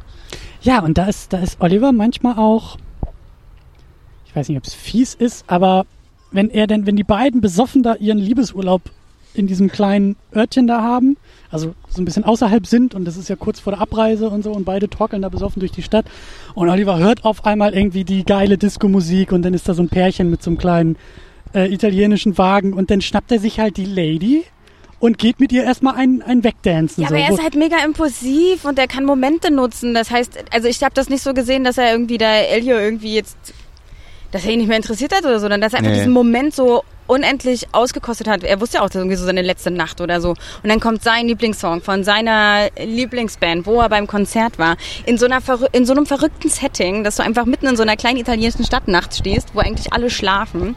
Und das, das finde ich auch an ihm so toll, dass er so, dass er so reingreifen kann und dass er so, aber für Elio ist das schon erstmal man, der war doch Moment eh von, besoffen. Ja, und dann tut's glaube ich noch mehr weh. Also, Fandst du, ja? Ich, ich, also, ich habe ich hab das schon, also als Elio sich dann daneben setzt und Ja, der war einfach nur voll. Also ich glaube nicht, dass er jetzt irgendwie auch. so dachte, irgendwie so, oh, jetzt lässt er mich hier sitzen, vielleicht Nee. liebt er mich nicht mehr, sondern der war einfach nein, voll. Nein, das habe ich auch nicht geglaubt, aber das war schon irgendwie. Vielleicht habe ich da auch was Falsches reininterpretiert, aber ich habe da sowas gesehen von Hast du nicht falsch interpretiert. Elio, danke. Äh, Elio sieht, also da, da unterscheiden sich die beiden einfach, Hm. weil das ist Elio nicht. Elio ist nicht derjenige, der sofort auf die anderen zugeht, sich eine Hand schnappt und sagt, boah, wir müssen jetzt erstmal tanzen, weil dieser Moment gerade so intensiv ist. Das ist Aber Elio finden nicht. die sich vielleicht nicht deshalb auch anziehend, weil sie nicht absolut. gleich sind? Absolut. Auf jeden? Fall, definitiv. Ne? Und ich finde auch, ähm, beide, beide auch wollen so ein bisschen wie der andere sein. Also ich finde, so, beide wollen jeweils Qualitäten von dem anderen gerne haben. Und ich, deswegen deute ich diese Szene in der Stadt, äh, in dieser Straße, wo sie da tanzen, dass sich er sich einfach hinsetzt und er dann gerade checkt, dass es halt gerade quasi vorbei ist und dass er so für ihn so ist, dass er sich da hinsetzt und denkt, äh, ja fuck man, der ist so toll und ich will wie er sein und er soll wie ich sein und er soll bei mir bleiben, aber wird er nicht, so, weil morgen früh, Ja, diese Verschmelzung, ne? Call me by your name. ja, total. Hm, Ja, ja, ja, stimmt. Aber was ich mich frage, er kotzt ja dann, sieht aus, als ob er ein Pfirsich kotzt. Ja, Da hab ich nicht drauf Das geachtet. kommt davon, wenn man den Nee. Film sechsmal gesehen hat. Dann ist man dabei, schon Also es sieht tiefer aus, als zu ob er für analysieren. sich Schnaps kotzt. Ja, oder, ein, oder einen verdauten Pfirsich. Finde ich aber ein richtig gutes Stichwort gerade. Wollen wir noch einen Pfirsichschnaps nachtanken oder wollen wir anfangen, die Pfirsiche zu essen? Ich Oder beides. also wir haben Also- ungefähr noch einen Schnaps. Ein Haben wir dann jeden? so Tücher zum Hände abwischen oder so? äh, da kannst du das Handtuch benutzen. Kannst du einfach auch auf deinen, auf deinen nackten Körper tropfen lassen. nicht, dass ihr mit aber dann bitte weiter in die Sonne, damit das noch schöner... Und äh, hier nach der Szene ist ja Also- noch, noch eine Sache, die ganz wichtig ist, nämlich gibt's ja dann nochmal so einen, eine Sequenz, ähm, die negativ ist auch. Also auch nochmal dieses Filmding so, ähm, Was meinst du mit negativ? na, also so Negativfilmaufnahmen. Ja, Ach so, ja, ja, wo nochmal so, so Flashbacks Genau, quasi genau. Hat, Ja, ne? ja. ja. Dass, da das, dass der Film als Medium irgendwie wieder dazu Genau, kommt. genau. Ne? Mhm. Hat Hardy jetzt keinen Schnaps abgegeben? Du willst auch gar Wir haben die ganze? Zeit keinen bekommen. Wir haben die ganze Flasche quasi alleine geleert. Hm. Na Ähm, gut, Für die. Zuhörer übrigens, es ist jetzt, es ist Likör, ne? Also, Pfirsichschnaps. Obstbrand. Oder ist das was Prost. anderes als Likör? Prost. Ja, weil da geht's ja auch dann ein bisschen darum, irgendwie, also ich, es ist ja auch immer die Frage, ne, wie, inwiefern man sein Leben selber inszeniert und inwiefern man der Schauspieler in seinem Leben ist und sowas, ne? Ähm, weil du es ja Hm. alles subjektiv wahrnimmst. Und dann auch die Frage bei Erinnerungen, wie viel da, ne, wir wissen nicht, ob das echt ist oder ob das wir das nur dazu gesponnen haben teilweise und sowas und wie romantisiert es ist und ja, wie das herauszustellen, fand ich auch interessant. Mm, Was den Film aber auch so schön macht, weil der fühlt sich an wie die Erinnerung an einen Sommerurlaub. Ja. Irgendwie so, so, der hat sowas leicht, ich will nicht sagen übertriebenes, aber so etwas leicht, der ist sehr echt und sehr natürlich und so, aber dabei halt so ein Tick, wie so ein, wie das Fotoalbum vom Urlaub. Da sind auch nur die schönen Momente irgendwie und die tollen Momente irgendwie drin und so diese, ja, der Film, so, der, der, der lässt halt auch Sachen aus. So die, die Langeweile, die vielleicht auch mal im Urlaub aufkommt, weil man die ganze Zeit nur irgendwie liest und in der Sonne liegt und so, die gibt's da ja nicht. Und, und halt aber auch gerade dadurch, dass es halt so Erinnerungsfetzen irgendwie sind, ähm, ist ja interessant, dass er dann diese kleinen Momente teilweise rausstellt, weil, also wenn ich jetzt im Urlaub bin, dann erinnere ich mich auch vielleicht mal daran, einfach an irgendeine Straße, die ich irgendwie cool fand, wie ich da durchlaufe, einfach, obwohl es ja auch nicht wichtig ist so. Und, aber das war gerade irgendwie so ein Moment, der sich gut angefühlt hat. Ja. Auch diese Fahrradtouren durch die Felder, Ja. Oh, da wie war die ich da diesen sofort. Berg hochfahren, da war ich auch sofort, ich war letztes Jahr in der Toskana und da haben wir auch so eine Wanderung gemacht. Und dann hat es auf einmal angefangen zu regnen. diesen Wasserfall meinst du, als sie da, Nee, nee, nee, also wirklich noch viel früher, als sie mit dem Fahrrad wieder zurück nach Hause gefahren sind, bevor sie an Elios Platz gefahren sind. Wenn du sie einfach nur so drei Minuten lang siehst, Ach wie ja, so wo- eine wo sie so, Straße, äh, wo so so den- Berg, wo sie anhalten, schwitzen, Ja, atmen ja, ja. und dann fahren sie wieder, das ist so, da muss ich auch mal revidieren, der Wasserfallshot ist mein Lieblingsshot. so, dieser Blick, wie Army Hammer zurückguckt, da kriege ich jedes Mal Gänsehaut. Ich weiß nicht, was da mit mir passiert. Das ist ganz krass. Sehr gut. Der ist auch im Trailer, der Shot. Ähm, Hardy äh, genießt ein Pfirsich und über die Szene müssen wir auch sprechen. also er Über ist ein. Pfirsich. Oh, Um mal klarzustellen. Ja, stimmt. Der Film hat gezeigt, man kann Pfirsich auch anders genießen als zu essen, ja. Äh, in der Tat. Ähm, Ich nehme mir einen für zu Hause mit. Äh, eine sehr, sehr, sehr krasse Szene, die natürlich, ich habe jetzt auch im Interview gehört, Army Hammer wird ständig aufgefordert, Pfirsiche zu signieren, äh, wenn er irgendwie am Broadway da seine Theatershow gemacht Ich will hat. gar nicht wissen, inwieweit der Verkauf von Pfirsichen, ob das irgendeinen Increase hatte über diesen Film. Ich glaube, das ist verschwindend gering, aber ich meine, du hast deine Pfirsiche heute gekauft, weil wir über diesen Film sprechen. Na, du doch auch den Pfirsich schnappst, oder nicht? Ja, also Für die, für die Wirtschaft des Pfirsichs an sich ist dieser Film sehr, sehr gut gewesen. Wahrscheinlich steckt die Pfirsichindustrie hinter diesem Film. Absolut. Product Placement, Ja. das keiner bemerkt hat. Product Placement. Das gab's doch immer bei, bei Star Wars, da gab's doch mal so BB-8 Orangen als Episode Ja, 7 ja, ins Kino alles. kam. Vielleicht müsste man da irgendwie nochmal bei der Fortsetzung dann so das es Marketing mit Das einbinden. gab es zum Beispiel aber auch bei E.T. Da gibt es so eine Süßigkeit, ähm, die die essen. Die Und ich glaub- Skittles oder was Und ich das glaube, nur ja. durch diesen Film, durch E.T., ist, glaube ich, diese Firma gerettet worden, weil nach E.T. das unglaublich nach oben geschnellt ist, dass die Leute alle diese Süßigkeit essen wollten. Okay, off topic. Ja, aber äh, ich wollte gerade sagen, wie macht man da jetzt ein Geschäft für Pfirsichbauer draus? Hm. Also Ja, ich merke auch gerade beim Pfirsichessen, das hat was sehr Erotisches. Das habe ich auch gerade gedacht, als ich dich gesehen habe. ja, wir Hardy. werden auch sehr deutlich angeguckt gerade, als du angefangen hast, diesen Pfirsich zu essen. Ich glaube, Aber ähm, Hardy hat ihn nicht gegessen, Hardy hat ihn verschlungen. Hardy hat ihn genossen. Aber ist ja auch die Frage, ne? Richtig genossen. Sex und Essen liegen ja sehr nah beieinander. Also dieser Genuss. Aber das ist ja auch, ich meine, das ist ja eine Sache, ne? Auch warum die Leute so viel rauchen im Film. Die essen, die werden essend gezeigt. Was ja auch, das habe ich glaube ich auch sogar gelesen von, von Luca Galagino, dass er meinte, er zeigt, dass sie essen und das ist direkt so eine, Das ist Genuss. ja, und, Mhm. und das fühlt man dann mehr und sowas. Und in seinen anderen Filmen habe ich auch von den, ich habe die nicht gesehen, aber mir erzählen Leute von den Essensszenen aus dem Film. Ist glaube ich auch äh, ist äh, eher selten. Ne? Normalerweise, du siehst die Leute zwar immer mit vollen Tellern, Ja. Mhm. aber dass die Leute dann wirklich sich, schneiden die sich das Essen in den Mund Aber so stecken. kauen sieht man selten, ja. Ja. Stimmt, ja, das ist ja auch mit Continuity und beim Drehen dann irgendwie immer so. Aber ich glaube, da in Italien äh, hat man gar nicht gemerkt, dass man gedreht hat. Ähm, Zurück aber, zur Pfirsichszene wahrscheinlich. ja, und ich möchte auch gar nicht nur, also wir machen da sehr angebrachte und unangebrachte Scherze, was natürlich auch passt. Aber ich finde diese Szene sehr, sehr, sehr, sehr toll und auch sehr, sehr krass. Also es ist natürlich höchst skurril, was da passiert. Wie äh, Elio da im Bett liegt Ich finde und es gar nicht so. skurril. naja, also ihr also könnt es wahrscheinlich besser einschätzen als Haben ich. wir nicht alle American Pie gesehen? Das dachte ich dann auch, aber Elio konnte den noch gar nicht gesehen haben. Es war ja 83, aber ähm, das, was danach passiert, also Oliver, der dann dazu kommt und äh, dann sich irgendwie dazu setzt, das ist ja irgendwie dieser Dachboden, glaube ich, Mhm. irgendwie so, ein, so eine Absteige da auf dem Dachboden, so ein, so ein Geheimversteck, irgendwie so sieht das aus, so, da zieht sich Elio, glaube ich, zurück, da hat er sich, glaube ich, mit seiner Freundin zurückgezogen, um da ein bisschen ähm, Zurückgezogen ist ein großes Wort, ja. das Leben und äh, den Moment zu genießen.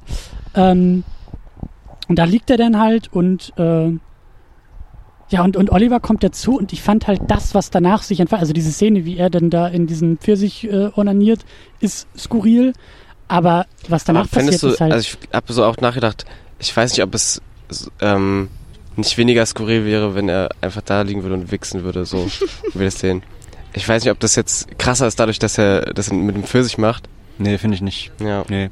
Also ich meine, der Pfirsich war halt da und irgendwie hat es ja auch irgendwie alles so auch seinen Sinn gehabt. Ne? ich, also ich, ich, fand den, ich fand den Aufbau Ja. auch sehr schön, weil er liegt da halt und Dann das- fummelt er an dem Pfirsich rum Dann fummelt und er dann erst an hat dem er Pfirsich rum. Tropft schon auf ihn rauf. Ja, ja. Und das ist irgendwie so, okay, why not? Ich meine, der ist 17, ja? Und Worauf ich aber hinaus will, ist dann der Moment, als Oliver dazukommt und die beiden sich unterhalten und da, das ist, glaube ich, das ist, das ist die Charakterisierung dieser beiden in einem Moment zusammengepresst, weil Elio schämt sich sofort und so krass dafür, was er getan hat. Und Oliver, Olli, ist völlig gen egal. er genießt das, er Mhm. zelebriert das gerade. Und da kommt, glaube ich, so dieses Call Me By Your Name Prinzip, dieses der eine ist das, was der andere nicht ist. Und das fasziniert die. Und das zieht die, glaube ich, auch zueinander hin, weil Oliver ist nicht so geniert wie Elio und Elio ist nicht so selbstbewusst wie Oliver. Und in dem Moment, wo Elio sich halt eben so schämt dafür und Oliver dann in diesen Pfirsich beißt, aber Er hat beißt er nicht rein. gebissen. Nee, nee, er beißt Oder- nicht rein. ja, Im Buch aber- beißt er da rein, aber im Film hat er nicht reingebissen. hat er nicht, Nee, nee. Er Nee. will reinbeißen. Ich hatte auch, ich hatte es auch gedacht, Aber aber, dann heute wird habe ich er- nochmal. Nee, Nein, äh, nein, nein. Elio fängt dann so an, er schüttelt sich so und fängt so an zu weinen, weil er sich so Da wollte ich auch noch hinaus. dass Oliver aufhört, Okay. überhaupt an diesen Pfirsich zu denken und dass er reinbeißt. Im Buch beißt er rein. Okay, aber ich fa- dieser Moment, dieses zu dem bis hin quasi, ähm, das sind die beiden und wie dann eben, äh, wie heißt der Chalamet? Chalamet? Timothy. Timothy, wie, wie der, also dieser ganze Moment auch ohne Schnitt und alles, aber wie dann diese Szene halt kippt und wie er dann eben nicht nur sich schämt, sondern wie er weint und wie er in seinen Armen liegt und wie die beiden dann so eine Einheit bilden, das ist halt fantastisch und, und das macht halt, das meine ich so, auf dem Papier ist das eine sehr skurrile Szene, in der Praxis ist das ein unfassbar äh, zerbrechlicher und wahnsinnig schöner Moment, der da gerade passiert und ich glaube, also ich, ich, in diesem Moment hatte ich irgendwie, ich konnte mich in die Angst der Darsteller vor dieser Szene richtig gut reinversetzen, weil das ist so eine Sache, das, das ist, glaube ich, also das ist ganz, ganz große Kunst, was da passiert ist.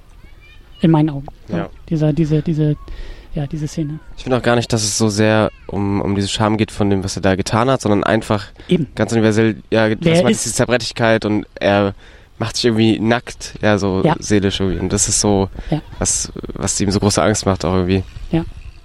Das glaube ich halt auch. Ich glaube, dass diese Szene auch dafür steht, dass Ja. Elio sich halt nicht, also auch nicht zu, nicht zu negativ, aber Charme ist vielleicht auch da das falsche Wort, aber er ist halt, er ist überfordert. Er ist völlig überfordert von diesem Moment mit dem Pfirsich und stellvertretend mit dieser gesamten Liebesgeschichte eigentlich.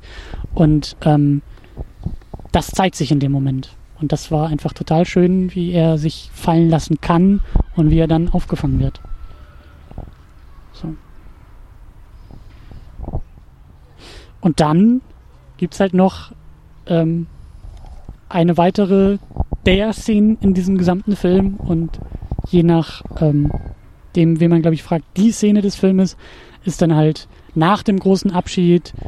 Äh, Elio kommt zurück nach Hause und dann gibt's halt diese diese sehr sehr schöne Vater-Sohn Geschichte. Das ist meine Lieblingsszene übrigens. Auch wenn sie quasi nichts mit den beiden Hauptdarstellern zu tun hat, ist das trotzdem meine Lieblingsszene. Das Das ist immer so eine krasse Zusammenfassung von allem irgendwie so, ne? Und, Und- auch wie, und das ist der Moment, wo ich auch mein komplettes Herz an Michael Stuhlbarg verloren habe und seitdem Fan dieses Mannes bin, weil dieser, dieser Moment, diese Szene toll ist und er das einfach auch fantastisch macht. Ja, auch erstmal, wie kann man sowas Großartiges schreiben? Wo kommt das her? Also, es kann nur von jemandem kommen. James Ivory ist, glaube ich, über 80 schon. Das kann nur von jemandem kommen, der viel erlebt hat irgendwie. Ich habe in dem Interview, was ich heute nochmal geguckt habe, ähm, gehört, dass äh, dieser Monolog wahrscheinlich äh, also ziemlich eins zu eins aus dem Buch ist. oh, ah, okay. Und Ja. er ist geschnitten, habe ich gelesen. Die mussten da sogar noch zwischenschneiden. Übrigens, André. Archmann, der ähm, Autor von dem Buch, ist ja auch im Film. Der ist im ja, Film der ist einer von den beiden von dem Herren, schwulen Pärchen. Ja. Genau. Ah. Ah ja. Der Bärtige. Nett. Aber die ja, Szene, Großartiger Monolog. der Monolog, der diesen kompletten Film zusammenfasst. Also Elio ist sichtlich angeschlagen und äh, aufgewühlt, weil er eben Oliver jetzt dann da, was war das, an, am, wo haben die sich denn verabschiedet? Am Nicht Bahnhof. Bergamo. Am Bahnhof?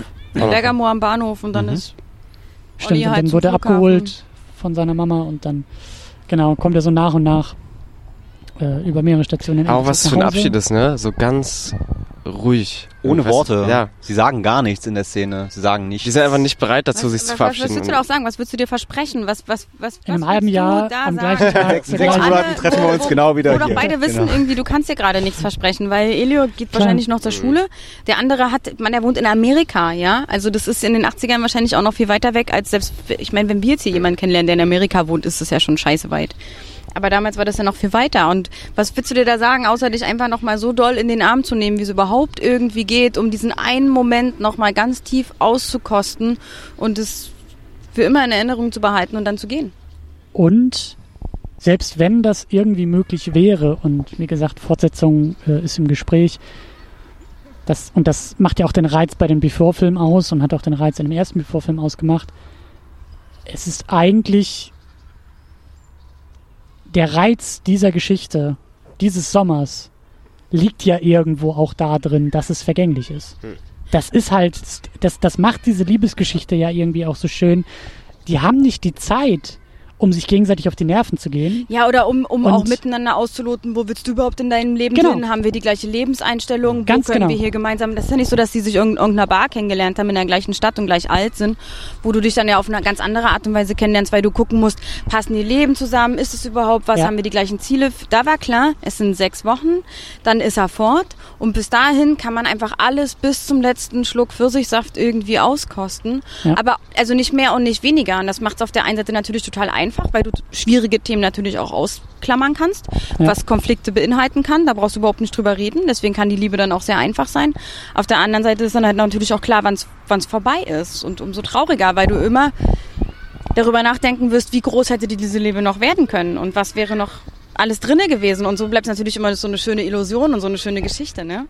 Sag ich ja, die, du, du kannst dir, du kannst dir die perfekte Version fantasieren, Absolut. Weil du nicht mit der Realität klarkommen musst. Du musst es nichts Du tun. lebst nicht jahrelang zusammen und musst den Partner anschreien und sagen, jetzt äh, denk doch mal dran, den Geschirrspüler auszuräumen und sowas.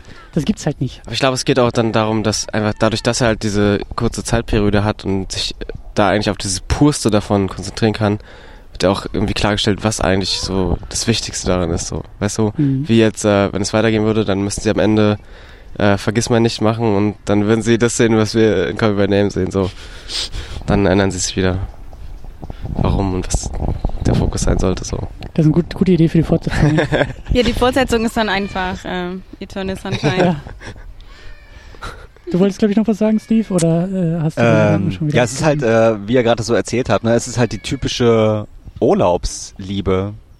Weiß nicht, ob ihr schon mal im, äh, im Sommerurlaub schon mal wart und halt äh, in diesen zwei Wochen, in denen man da ist, irgendwie am dritten Tag jemanden kennenlernt und ähm, das halt nur so weit geht, bis man sich halt wieder ins Auto setzt und wieder nach Hause fährt ne, und nie wieder was vom anderen hört. Genau so hat sich das halt angefühlt. Und da ist es ja eben auch so, so wichtig, dass wir im Jahr 83 sind.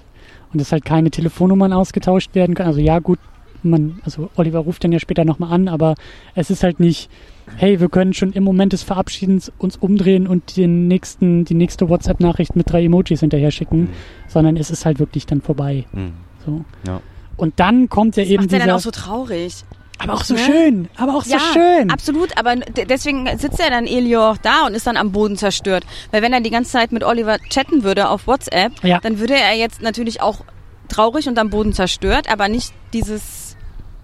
Aber anders, in einer anderen Ja. Qualität und mit einer dann anderen hätte- Hoffnung auch. Dann hätte Elios Vater vielleicht nicht diesen Monolog halten müssen. Ich, und da, da möchte ich, da möchte ich noch hinkommen, weil dieser Monolog so fantastisch ist, weil, wie gesagt, der fasst diesen Film halt zusammen und der bestärkt Elio und uns nochmal in der Schönheit dieser ganzen Geschichte und dieses Moments und dieser Sommerliebe, die zwei Wochen hält und die man dann aber für ewig mit sich herumtragen kann und die man dann, ja, die Schönheit irgendwie in diesem, in diesem Vergänglichen, in diesem Zerbrechlichen, in diesem, ähm, in dieser Liebesgeschichte. So.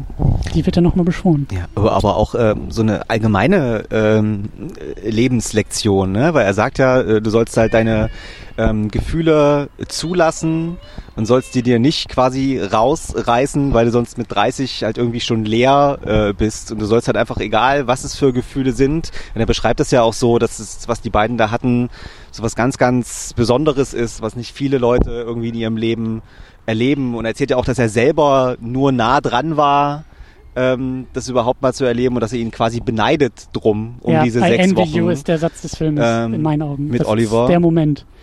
Und ähm, ja, dass man halt die Gefühle zulassen soll. Ne? Und das, äh, ich finde, das spiegelt den Film halt dann schon wieder nicht mehr nur inhaltlich, sondern dann sogar, äh, wie er umgesetzt ist wieder. Ne? Weil wir schon festgestellt haben, die Kamera hält halt immer drauf und die Gefühle werden halt immer so gezeigt, wie sie sind. Das wird jetzt nicht irgendwie dann weggeschnitten zum Beispiel, sondern es fasst das halt auch zusammen. Ne? Äh, Wie du es gesagt hast, den ganzen Film fasst es im Prinzip zusammen.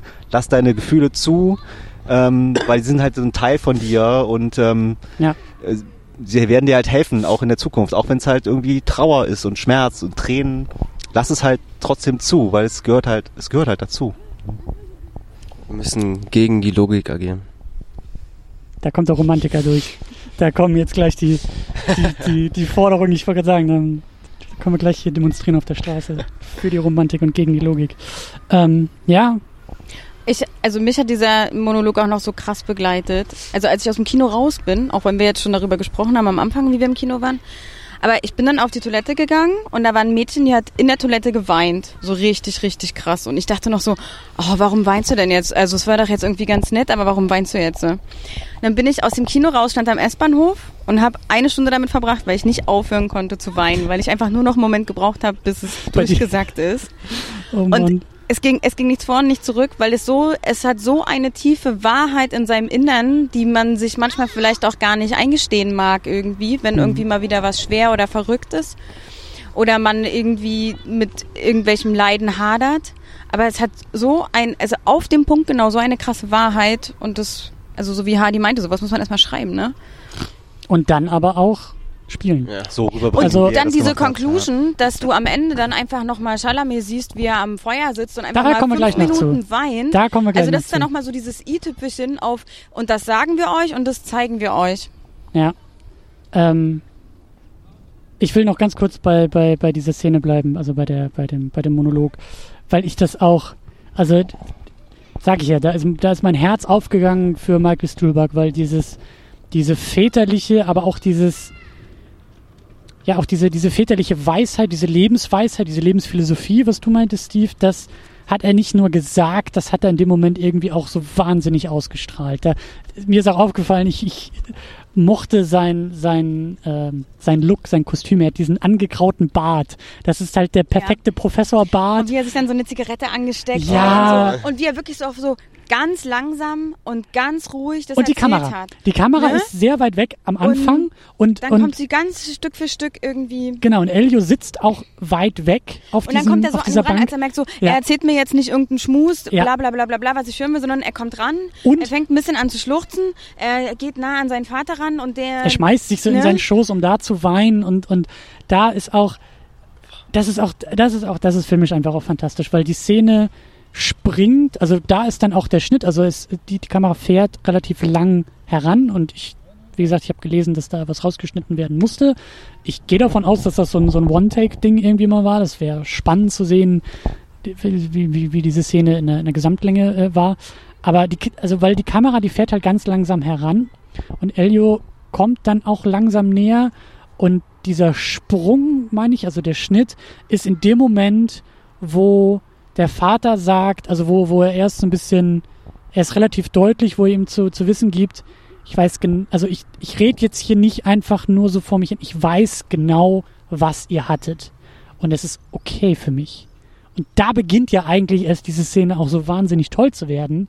Und dann kommt Elio dichter ran, weil er merkt, das ist jetzt hier gerade was auf Augenhöhe. Ich werde hier gesehen und Ja. ich werde gehört und das ist gerade wahnsinnig wertvoll, was hier passiert. Und eben nicht, Vater erzählt da jetzt irgendwie aus dem Krieg und weiß gar nicht, wie es mir wirklich geht, sondern nein, der öffnet sich auch gerade. Und dann rücken diese beiden Männer halt zusammen. Und ich mag halt auch, da kann man wahrscheinlich auch ewig drüber diskutieren und philosophieren, aber ich liebe auch den Satz, als Elio fragt, weiß Mama denn auch Bescheid?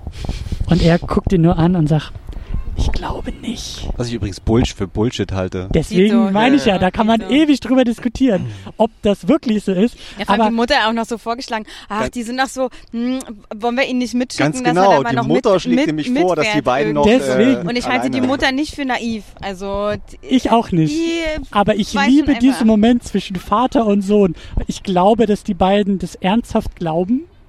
Und das gerade, also das, das erzeugt ja so ein, Inti also das macht den Moment ja noch intimer, weil beide denken, das ist gerade unser großes Geheimnis. Vater, Sohn, das, das bindet die beiden. Und ich glaube, Mutter stand dann irgendwie auch im Flur und weiß genau, was da gerade geredet wurde und denkt sich auch, ja Jungs, ich bin euch dr- drei Schritte voraus, aber macht ihr mal hier so euer Ding. Finde ich fantastisch. Diesen Moment finde ich total schön.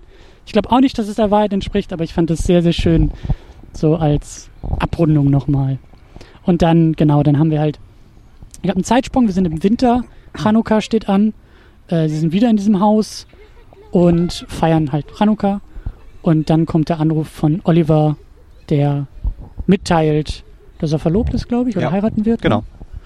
Und Elio äh, versucht es halt so cool wie möglich irgendwie hinzunehmen und sitzt dann vor dem Kaminfeuer und dann schaut in dieses Kaminfeuer. Wir schauen in seine Augen, wir sehen in sein Gesicht und sehen auch, wie sich das Kaminfeuer so an seinem Gesicht halt so spiegelt, also wie so das Licht in seinem Gesicht spielt und er dann diesen Moment zu dem, zu dem Musik, zu dem, zu dem Song oder zu dem zweiten Song, ähm, ja, wie, wie es dieser Moment zulässt, ne? Genau, wie es passiert. Ich liebe es auch, dass dann schon die Credits kommen. Das ist eine der tollsten Ja, Credit-Sequenzen dachte ich, ich überhaupt. dachte gestern, ich musste gestern an dich denken, weil du immer so auf Credit-Scenes abfährst. Und dachte so, das, das, das wird Christian gefallen, wenn er es jetzt gerade sieht. das hat mir auch im Februar schon so gefallen, weil ich wusste, das hat diesen, diesen Moment des Aus dem Kinogehens nochmal, der war nicht so hart. Der war nicht, dieser, dieser Schnitt war nicht so krass, weil wir nicht irgendwie einen schwarzen Screen mit Credits gesehen haben, sondern dieser Film ist irgendwie Ja, und noch im mal, Hintergrund wird dann noch so Tisch, äh, gedeckt, Ja. Tisch auf, aufgedeckt, also Tisch wird gedeckt und das Leben geht weiter. Das, Leben Gedeck wird passiert in seinem Rücken ne? und sein Gesicht entfaltet sich auch, er weint und er lächelt zwischendurch Ja. und er, er, er erinnert sich, er genießt es nochmal alles, er trauert nochmal mit und dann ist es auch so wahnsinnig toll, wie seine Mutter in der Unschärfe im Rücken einfach nur zu ihm ruft und sagt, so bildlich, komm zurück ins Leben, das Leben geht weiter, komm. Wir sind da, komm zu uns und dann ist der Film erst richtig vorbei. Ja, er macht, halt, er macht halt in der Szene genau das, was ihm sein Vater vorher Ja. geraten hat. Ne? Er lässt Ja. halt alle Gefühle zu, er lässt irgendwie den ganzen Sommer nochmal Revue passieren in seinem Kopf. mit allen Höhen und Tiefen und lässt es halt einfach zu und äh, verdrängt es halt nicht. Und, und später halt. Das glaube ich halt auch ganz, ganz stark, dass er diesen Moment dann zum ersten Mal, also dieses Erinnern und dieses Genießen und dieses nochmal durchleben, ähm, den hat er, glaube ich, zum ersten Mal. Ich glaube, er kann zum ersten Mal das so hinnehmen und so ähm, ja, leben und zulassen, wie es sein Vater ihm vorher gesagt hat. Aber ich glaube nicht, dass er im Herbst, ich glaube nicht, dass er im Herbst so einen Moment hatte, sondern erst dann an diesem Kaminfeuer schlägt es nochmal so richtig ein. Ja, und auch irgendwie Credits sind ja auch immer so ein guter Zeitpunkt irgendwie, um den ganzen Film nochmal so Revue passieren zu lassen. Und das sehe ich auch ganz stark irgendwie, dass er, dass da alles noch, der ganze Film eigentlich nochmal in seinen Augen so abläuft. Und ja. Diese ganzen Hoch und genau. Tiefs. Und Deswegen sowas. lacht er auch zwischendurch genau, nochmal, ja. ja. Ja. Die Fliegen, die sind mir auch beim zweiten Mal wieder aufgefallen. Die Fliegen, die, Fliegen, die an seinem Shirt Die an ihm rumkrabbeln, äh, rumkrabbeln, ne? ja. Da möchtest du auch in die Leinwand greifen und einmal so sagen, geh mal weg, lass den Jungen mal kurz, der muss mal ganz schnell das Leben genießen. Ja. Ja, ein wunderbarer Film. Ein ganz, ganz schöner, ein ganz, ganz toller Film und irgendwie ich glaube, dass das auch so mit der Jahreszeit zu tun hatte. Also, dass dieses nicht nur sich in den Sommer imaginieren, sondern auch wieder in die Sommerliebe sich hineinversetzen. So, das, das hat den Film auch im Februar so schön gemacht. Das, äh, das kommt noch irgendwie hinzu. Zumindest bei mir. Ja, wollen wir noch irgendwie, schaffen wir das noch? Wollen wir das überhaupt noch irgendwie über Sommerfilme oder sowas sprechen? Gibt es sowas? Gibt es so, so halt Jahreszeiten? Halt, noch andere Sommerfilme außer fällt halt dem? Nicht, nichts Vergleichbares. Mama Mia 2, liebe Grüße äh, an Jakob. Ein. Dir fällt sonst nichts ein. Also nichts Vergleichbares an Sommer, Sommerfilmen irgendwie. Was irgendwie dieses Gefühl vermittelt, wie der. Ich meine, sowas ist ja auch wahnsinnig subjektiv. Gibt es vielleicht irgendwie andere Filme, ähm, die ihr so nach Jahreszeit guckt oder die ihr so ein bisschen vielleicht auch ritualisierend guckt. So, es ist jetzt irgendwie, weiß ich nicht, in diesem Monat habe ich Geburtstag, dann packe ich auf jeden Fall wieder XY aus oder äh, ich bin gerade im Urlaub und wenn ich im Urlaub bin, muss ich Film Z gucken oder sowas. Gibt es da irgendwelche? Ich habe schon so Sommerfilme. Also es sind dann genau diese Filme, die wir letztes Jahr im Sommer besprochen haben. Also so äh, Everybody Wants Some? Sowas, ja, ja. Days Confused, Everybody Wants Some. Wo aber ja diese Coming of Age und Liebessache auch immer ein Teil irgendwie von ist. So. Mhm. Also es würde ich schon irgendwie dazu ziehen, dass es dazu gehört als, als Element. Und auch ich finde, dass Before Sunrise auch so ein Film ist auf jeden Fall. Mhm. So, weil es Alle da auch, drei eigentlich, oder? Mhm. Oder ist es explizit bei dir der erste? Ich finde explizit eigentlich der erste, weil der halt gerade auch das so nutzt irgendwie. Das Reisen hat er ja auch so als Thema. Ja, das ne? und, und weißt du, sie können einfach da rumlaufen durch die Stadt und haben keine Grenze, sondern laufen einfach immer weiter. Es ist warm, Mhm. So, brauchst nicht irgendwo reingehen und sowas. Du bist gar nicht daran gebunden, weil du kannst auch die ganze Nacht draußen bleiben. Mhm. Ich meine, die Filme sind dann nochmal ganz besonders. Die, die sind so, die haben für mich auch sowas mit, das ist vielleicht noch eine andere Seite dieser Frage, die haben auch was mit Älterwerden zu tun. Ich merke irgendwie auch so, ich habe die länger nicht geguckt. Ich glaube, ich weiß gar nicht, wie alt sind sie im zweiten Film? So Anfang, Mitte 30, irgendwie sowas? Ja, ich glaube, sie sind im ersten irgendwas um die 26 oder sowas. Und dann spielt er dann sie sechs, sieben, ja, sechs Jahre später, ne? Ich glaube neun Jahre. Oder neun Jahre. Aber ich glaube, die sind noch ein bisschen jünger im ersten Film. Ich glaube, die sind eher so Anfang 20, so 23, 24. Ich glaube nämlich, dass ich mich so langsam, zumindest gefühlt, in diese Altersstufe des zweiten Filmes irgendwie, also zumindest fühle ich mich irgendwie mhm. eher in dieser Lebensphase als jetzt noch beim ersten Film. Und das ist zum Beispiel auch spannend, dann dieses, auch Filme irgendwie ähm, in Lebensphasen wiederentdecken, neu entdecken, anders gucken. Ähm, ich meine, wir haben den Film jetzt, glaube ich, alle relativ ähnlich geguckt, mit, mit einem ähnlichen Gefühl so. Ähm, ja, aber ich weiß es auch nicht. Sonst, wie gesagt, also ich mag halt, äh, ich gucke den eigentlich auch zu selten. Das ist jetzt auch nicht so, dass ich wirklich jedes Jahr dann irgendwie zu jeder Jahreszeit die gleichen Filme auspacke. Ich mag halt Girl with the Dragon Tattoo einfach unfassbar gerne durch dieses Schneesetting, Trent Reznor Musik. Das mhm. ist äh, David Fincher. Daniel Craig mag ich auch total gerne. Ich, dieser Film ist fantastisch. Ja, und äh, der ist für mich halt irgendwie, das ist Schnee, das ist Winter. Äh, das ist für mich halt so ein, so ein Jahreszeitenfilm irgendwie. Ähm, ja. Also ich, ich kann zum Beispiel sowas wie Everybody Wants Some könnte ich nicht im Winter gucken. So, weil ich weiß gar nicht, was ich dann mit diesen Gefühlen anfangen soll, die ich dann danach habe. So. Und auch bei Call Me, oder bei Before Sunrise oder Call Me By Name, das ist, Scheiße daraus kommt. Du kannst nichts machen und du kannst nicht irgendwo hingehen und neue Leute auf einmal kennenlernen und sowas. Ist ganz bedrückend irgendwie. Ganz schlimm. Aber es ist doch schön, sich dann wieder auf den Sommer zu freuen. Also ich, äh, als ich im Februar da rauskam, habe ich mich sofort, Ja, aber dann weißt du, es Sofort hierhin drei Monate. Also Winter ist ge- generell einfach scheiße. Mhm. So, wer ist es nicht? Es ist einfach nur eine Jahreszeit, über die man hinweg muss. deswegen ja, Stand by Me fällt mir vielleicht noch ein. Oh, ja. nachdem du auf deinem Handy recherchiert hast, du kleiner. Ja, naja, muss man ja mal Ja, ja aber wenn mein sagt, absoluter das. Das ist ein absoluter Ja. Lieblingsfilm. Ich Interessant. hab den, ich hab den nie gesehen, aber. Also das ist für dich Sommerfilm? Das oder ist auf jeden das? Fall, das, Das das ist ein krasser Ja. Sommerfilm, ja. Und da, So da ein Ferienfilm. auch ja. genau diese Tropes, die du meinst. Da geht es um Älterwerden und es geht nicht so viel um Liebe, aber auf, also vielleicht auf, auf so einer anderen Ebene, was Freundschaft angeht und so auf jeden Fall. Hm. Mir ist vorhin als allererstes noch äh, Spring Breakers eingefallen, aber es geht natürlich in eine ganz andere Richtung. Aber auch der hat Der sehr, soll nicht viel, unerwähnt bleiben. sehr viel Sommerfeeling. Diana, hast du ich habe keine Sommerfilme, wirklich nicht. Keine, Mhm. auch keine Mir fällt jetzt noch Herbst, Snowpiercer ein, aber der passt jetzt wahrscheinlich auch nicht zum Thema Sommerfilm. Der ist auch sehr deprimierend. Vielleicht bin ich auch nicht so der Sommerfilm-Typ. Hm. Also alles von Linklater ist eigentlich ein Sommerfilm. Siehst du, das habe ich alles nicht gesehen. Ist auch Slacker und sowas. Also ich glaube, für mich ist wahrscheinlich wirklich also das Tollste einfach, weil ich liebe es auch einfach, dass ich rausgehen kann und ich kann überall hinlaufen oder mit Fahrrad jetzt hinfahren und sowas. Ja. Und ich bin nicht daran gebunden und dann kann ich irgendwie auch noch drei Stunden mit dem Kumpel rumlaufen und reden so. Es gibt einfach nichts Besseres so. Und deswegen liebe ich halt diese Linklater-Filme auch so, Slacker und sowas, wo es einfach nur darum geht. Und da kommen bei Your Name ja auch, weißt wenn sie dann da sitzen an irgendeinem Café und sowas. Ja. Ja, ich habe den Film halt auch geguckt und dachte mir, ah, ich will wieder verreisen. Ich will auch weg. So dieses irgendwo hin, das ist für mich halt auch irgendwie Sommer. Hm. Ja, ich glaube, bei mir geht's auch gar nicht um so wegkommen. Also ich hatte das auch, ich war ja letztes Jahr in San Francisco Hm. und da war es auch, also dieses Wegsein ist ein Teil davon wahrscheinlich. Aber das dann auch so, das Tolle ist, ich bin irgendwo anders und kann einfach hier durch diese Stadt laufen, alleine und irgendwo hinlatschen und mal gucken, was so kommt. Irgendwie, das ist für mich Sommer. Hm. So. Ja. Ich habe das lustigerweise, wenn ich, das hat jetzt nicht so den direkten filmischen Bezug, aber ich habe das halt oft, wenn ich Vlogs von Casey Neistat gucke, der ja in New York sitzt und das war halt mein Sommer 2015, da war Ja. ich halt in den USA und auch in New York unterwegs und dann gucke ich mir diese Videos an und denke mir, oh, was kostet der Flug jetzt gerade? Wie, wie schnell kann ich da hin? Ich habe jetzt auch noch einen Sommerfilm im Internet gefunden. Na? Sommer vom Balkon. Kenne ich nicht. Spielt in Berlin. Kennst du, kennst du aber auch nicht, oder kennst du? Ich Film? kenn den. Du kennst den? Hm. Ich glaube, Oh Boy könnte für mich auch so ein Herbstfilm sein. Ja, ich habe auch gerade an Nobel gedacht, aber das würde ich auch eher. Den, den habe ich im Herbst Herbst entdeckt. Ich bin im Herbst hierher gezogen nach Berlin und dann ja so eine Ecke weiter, wo dieser Film spielt und äh, den müsste ich, den müsste ich jetzt im Herbst auch nochmal ausgraben. Mhm. Das äh, ist, glaube ich, auch, passt, glaube ich, auch ganz gut. Ähm, ja.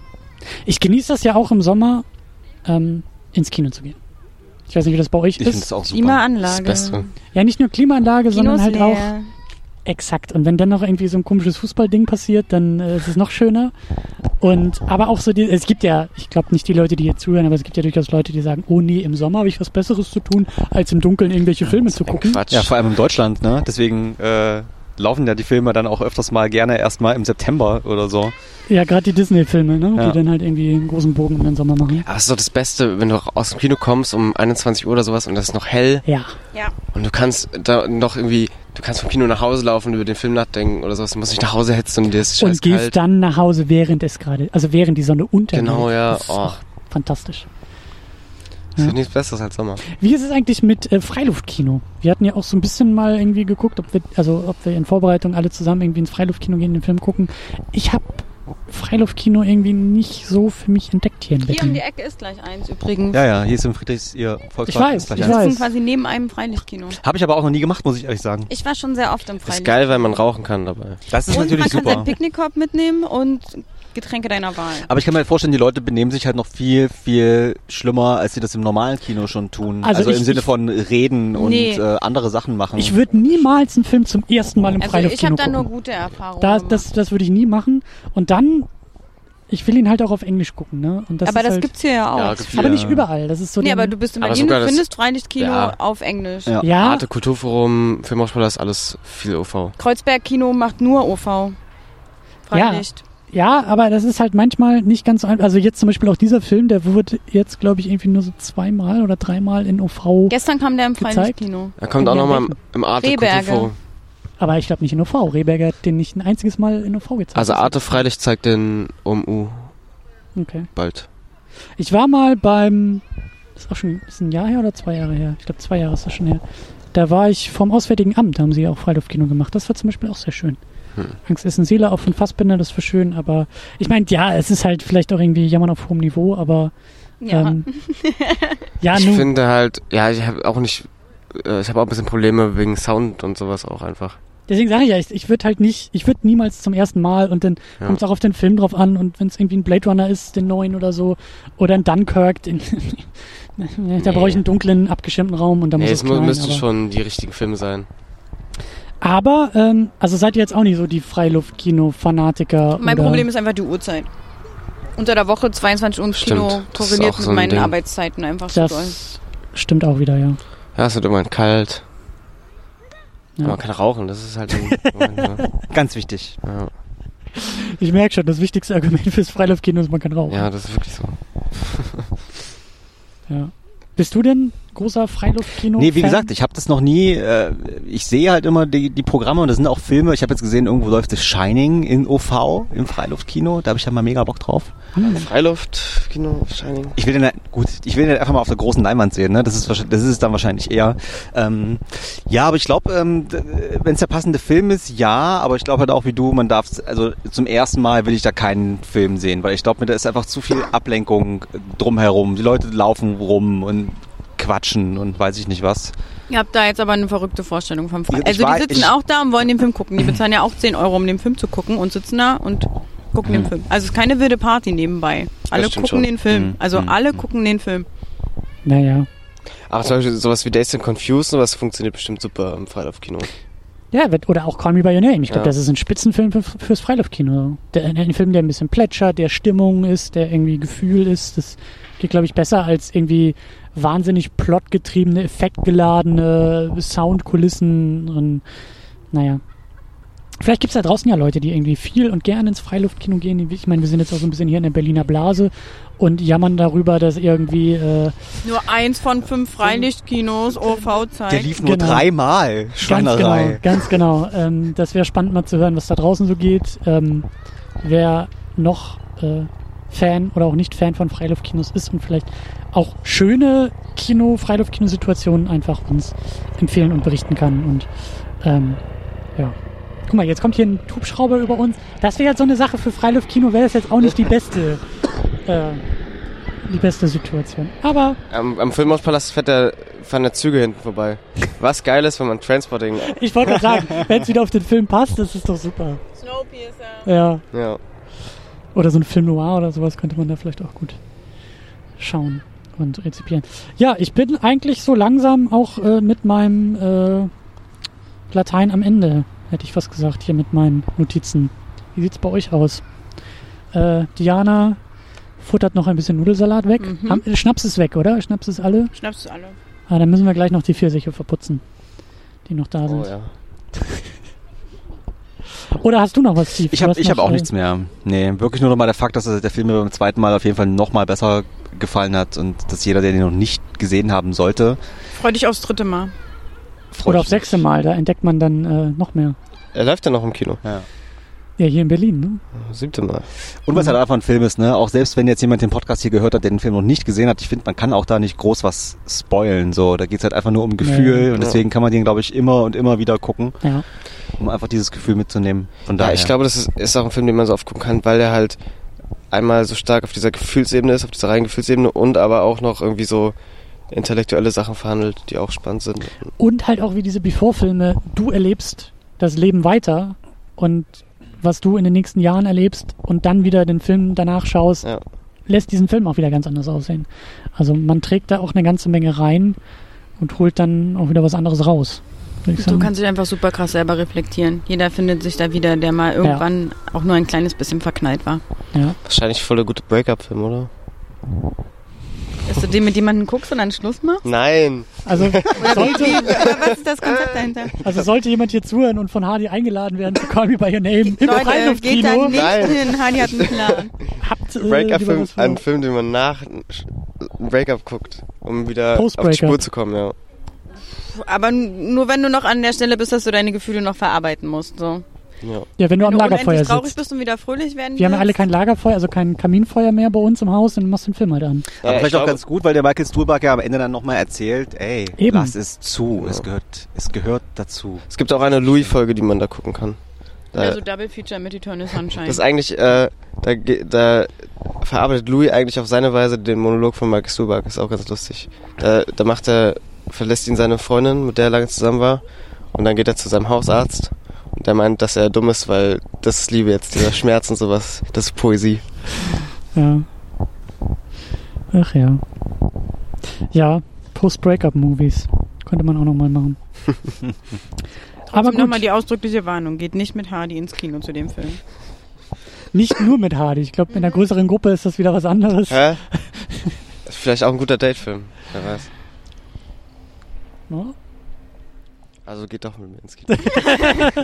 Okay, ihr könnt euch melden unter Second Unit at Fast. Wir können uns, glaube ich, eher melden unter secondunit-podcast.de, weil äh, Blog und Heimatbasis und da gibt es einen Beitrag zu diesem Podcast und da können wir noch schön uns weiter austauschen und weiter diskutieren über Sommerfilme, über Breakup-Movies, Post-Breakup-Movies, Pre-Breakup-Movies, Die besten Pfirsichkuchenrezepte. die besten Lass uns nicht über Pfirsichkuchenrezepte, Kuchen sprechen. Freiluftkinos, Empfehlung und äh, Vermeidung derselben und natürlich auch über diesen Film. Über Muss wohl jemand noch einen. Blogpost aufsetzen. Machst du das noch oder muss ich das schon wieder machen? Nein, ich mach das. Okay, gut. Ähm, ja, ja, auf jeden Fall ähm, äh, ist das der Plan und vielleicht können wir da auch noch ein bisschen über die Fortsetzung. Ich wollte gerade sagen, und in drei Jahren treffen wir uns oder? genau wieder hier und äh, sprechen über die Fortsetzung. Ich weiß gar nicht, ob ich überhaupt eine Fortsetzung möchte. Ich habe irgendwie jetzt Angst. Der Film war so super, der steht so für sich. Ja, aber Ich genau Angst. deswegen ist es doch egal, ob eine Fortsetzung kommt oder nicht. Genau. Nimmt ja nicht zu. Und, Außer gesagt, ich gucke dann die Fortsetzung und dann ist blöd. und das Buch gibt ja zu einem gewissen Teil sogar, sogar noch eine Vorlage dafür. Ich sag ja, sollte das hier wie bei, bei den Before-Filmen zu so einem Thema werden, immer wieder zurückzukehren zu diesen Ja. Figuren und diese Liebe dieser Figuren in anderen Konstellationen irgendwie zu erleben. Also bei den Filmen hat es ja funktioniert. Ähm, das muss nicht überall funktionieren, aber es kann ja Ja, vielleicht ich finde auch, man sollte nicht immer so negativ an sowas reingehen, weil es ist immer Potenzial, dass ein toller Film einfach entstehen kann. Und wenn nicht, dann ist auch egal. Den gucken wir dann aber im Freiluftkino, oder? Ja. Ja. Ja. Ich gucke den, ich guck den auf jeden Fall. Ich habe nur so eine Grundskepsis. Aber ich gucke den trotzdem. Wir bringen dann wieder Pfirsiche mit und dann. Äh, Ich bringe wieder macht's- für sich Schnaps mit. Dann macht es auch Spaß zu gucken. Also in drei Jahren, egal ob es einen Film gibt oder nicht, wir sitzen in drei Jahren wieder hier im Park. Ich glaube, wir sehen uns in zwei Wochen schon alle wieder. Auch das, aber nicht hier im Park, sondern bei der On-Location. Ich muss jetzt eigentlich dabei bleiben und den nie zu Hause gucken, sondern nur im Kino. Mein ganzes Leben. Das ist eigentlich auch ein sehr, sehr guter Lifestyle. Ich finde, da, da kann man auch nochmal drüber sprechen. Filme, die ins Kino gehören, ich finde, der ist. Ich habe Mad Max auch im nur im Kino gesehen. Den, den Fury Road. Ja, Ja, ich habe Dunkirk auch bisher nur im Kino geguckt und will den auch nur im Kino same, schauen. same. Also, äh, aber das äh, führt zu weit. Erstmal machen wir hier den, ähm, die Klappe zu und äh, verabschieden uns hier aus dieser äh, Sendung. Und ich sage natürlich vielen, vielen Dank, dass ihr nochmal nach der Oscarsnacht äh, mit mir diesen schönen Film besprochen habt. Dankeschön. Sehr, sehr gerne. Revoir. Tschüss. Bis zum nächsten Mal. Tschüss.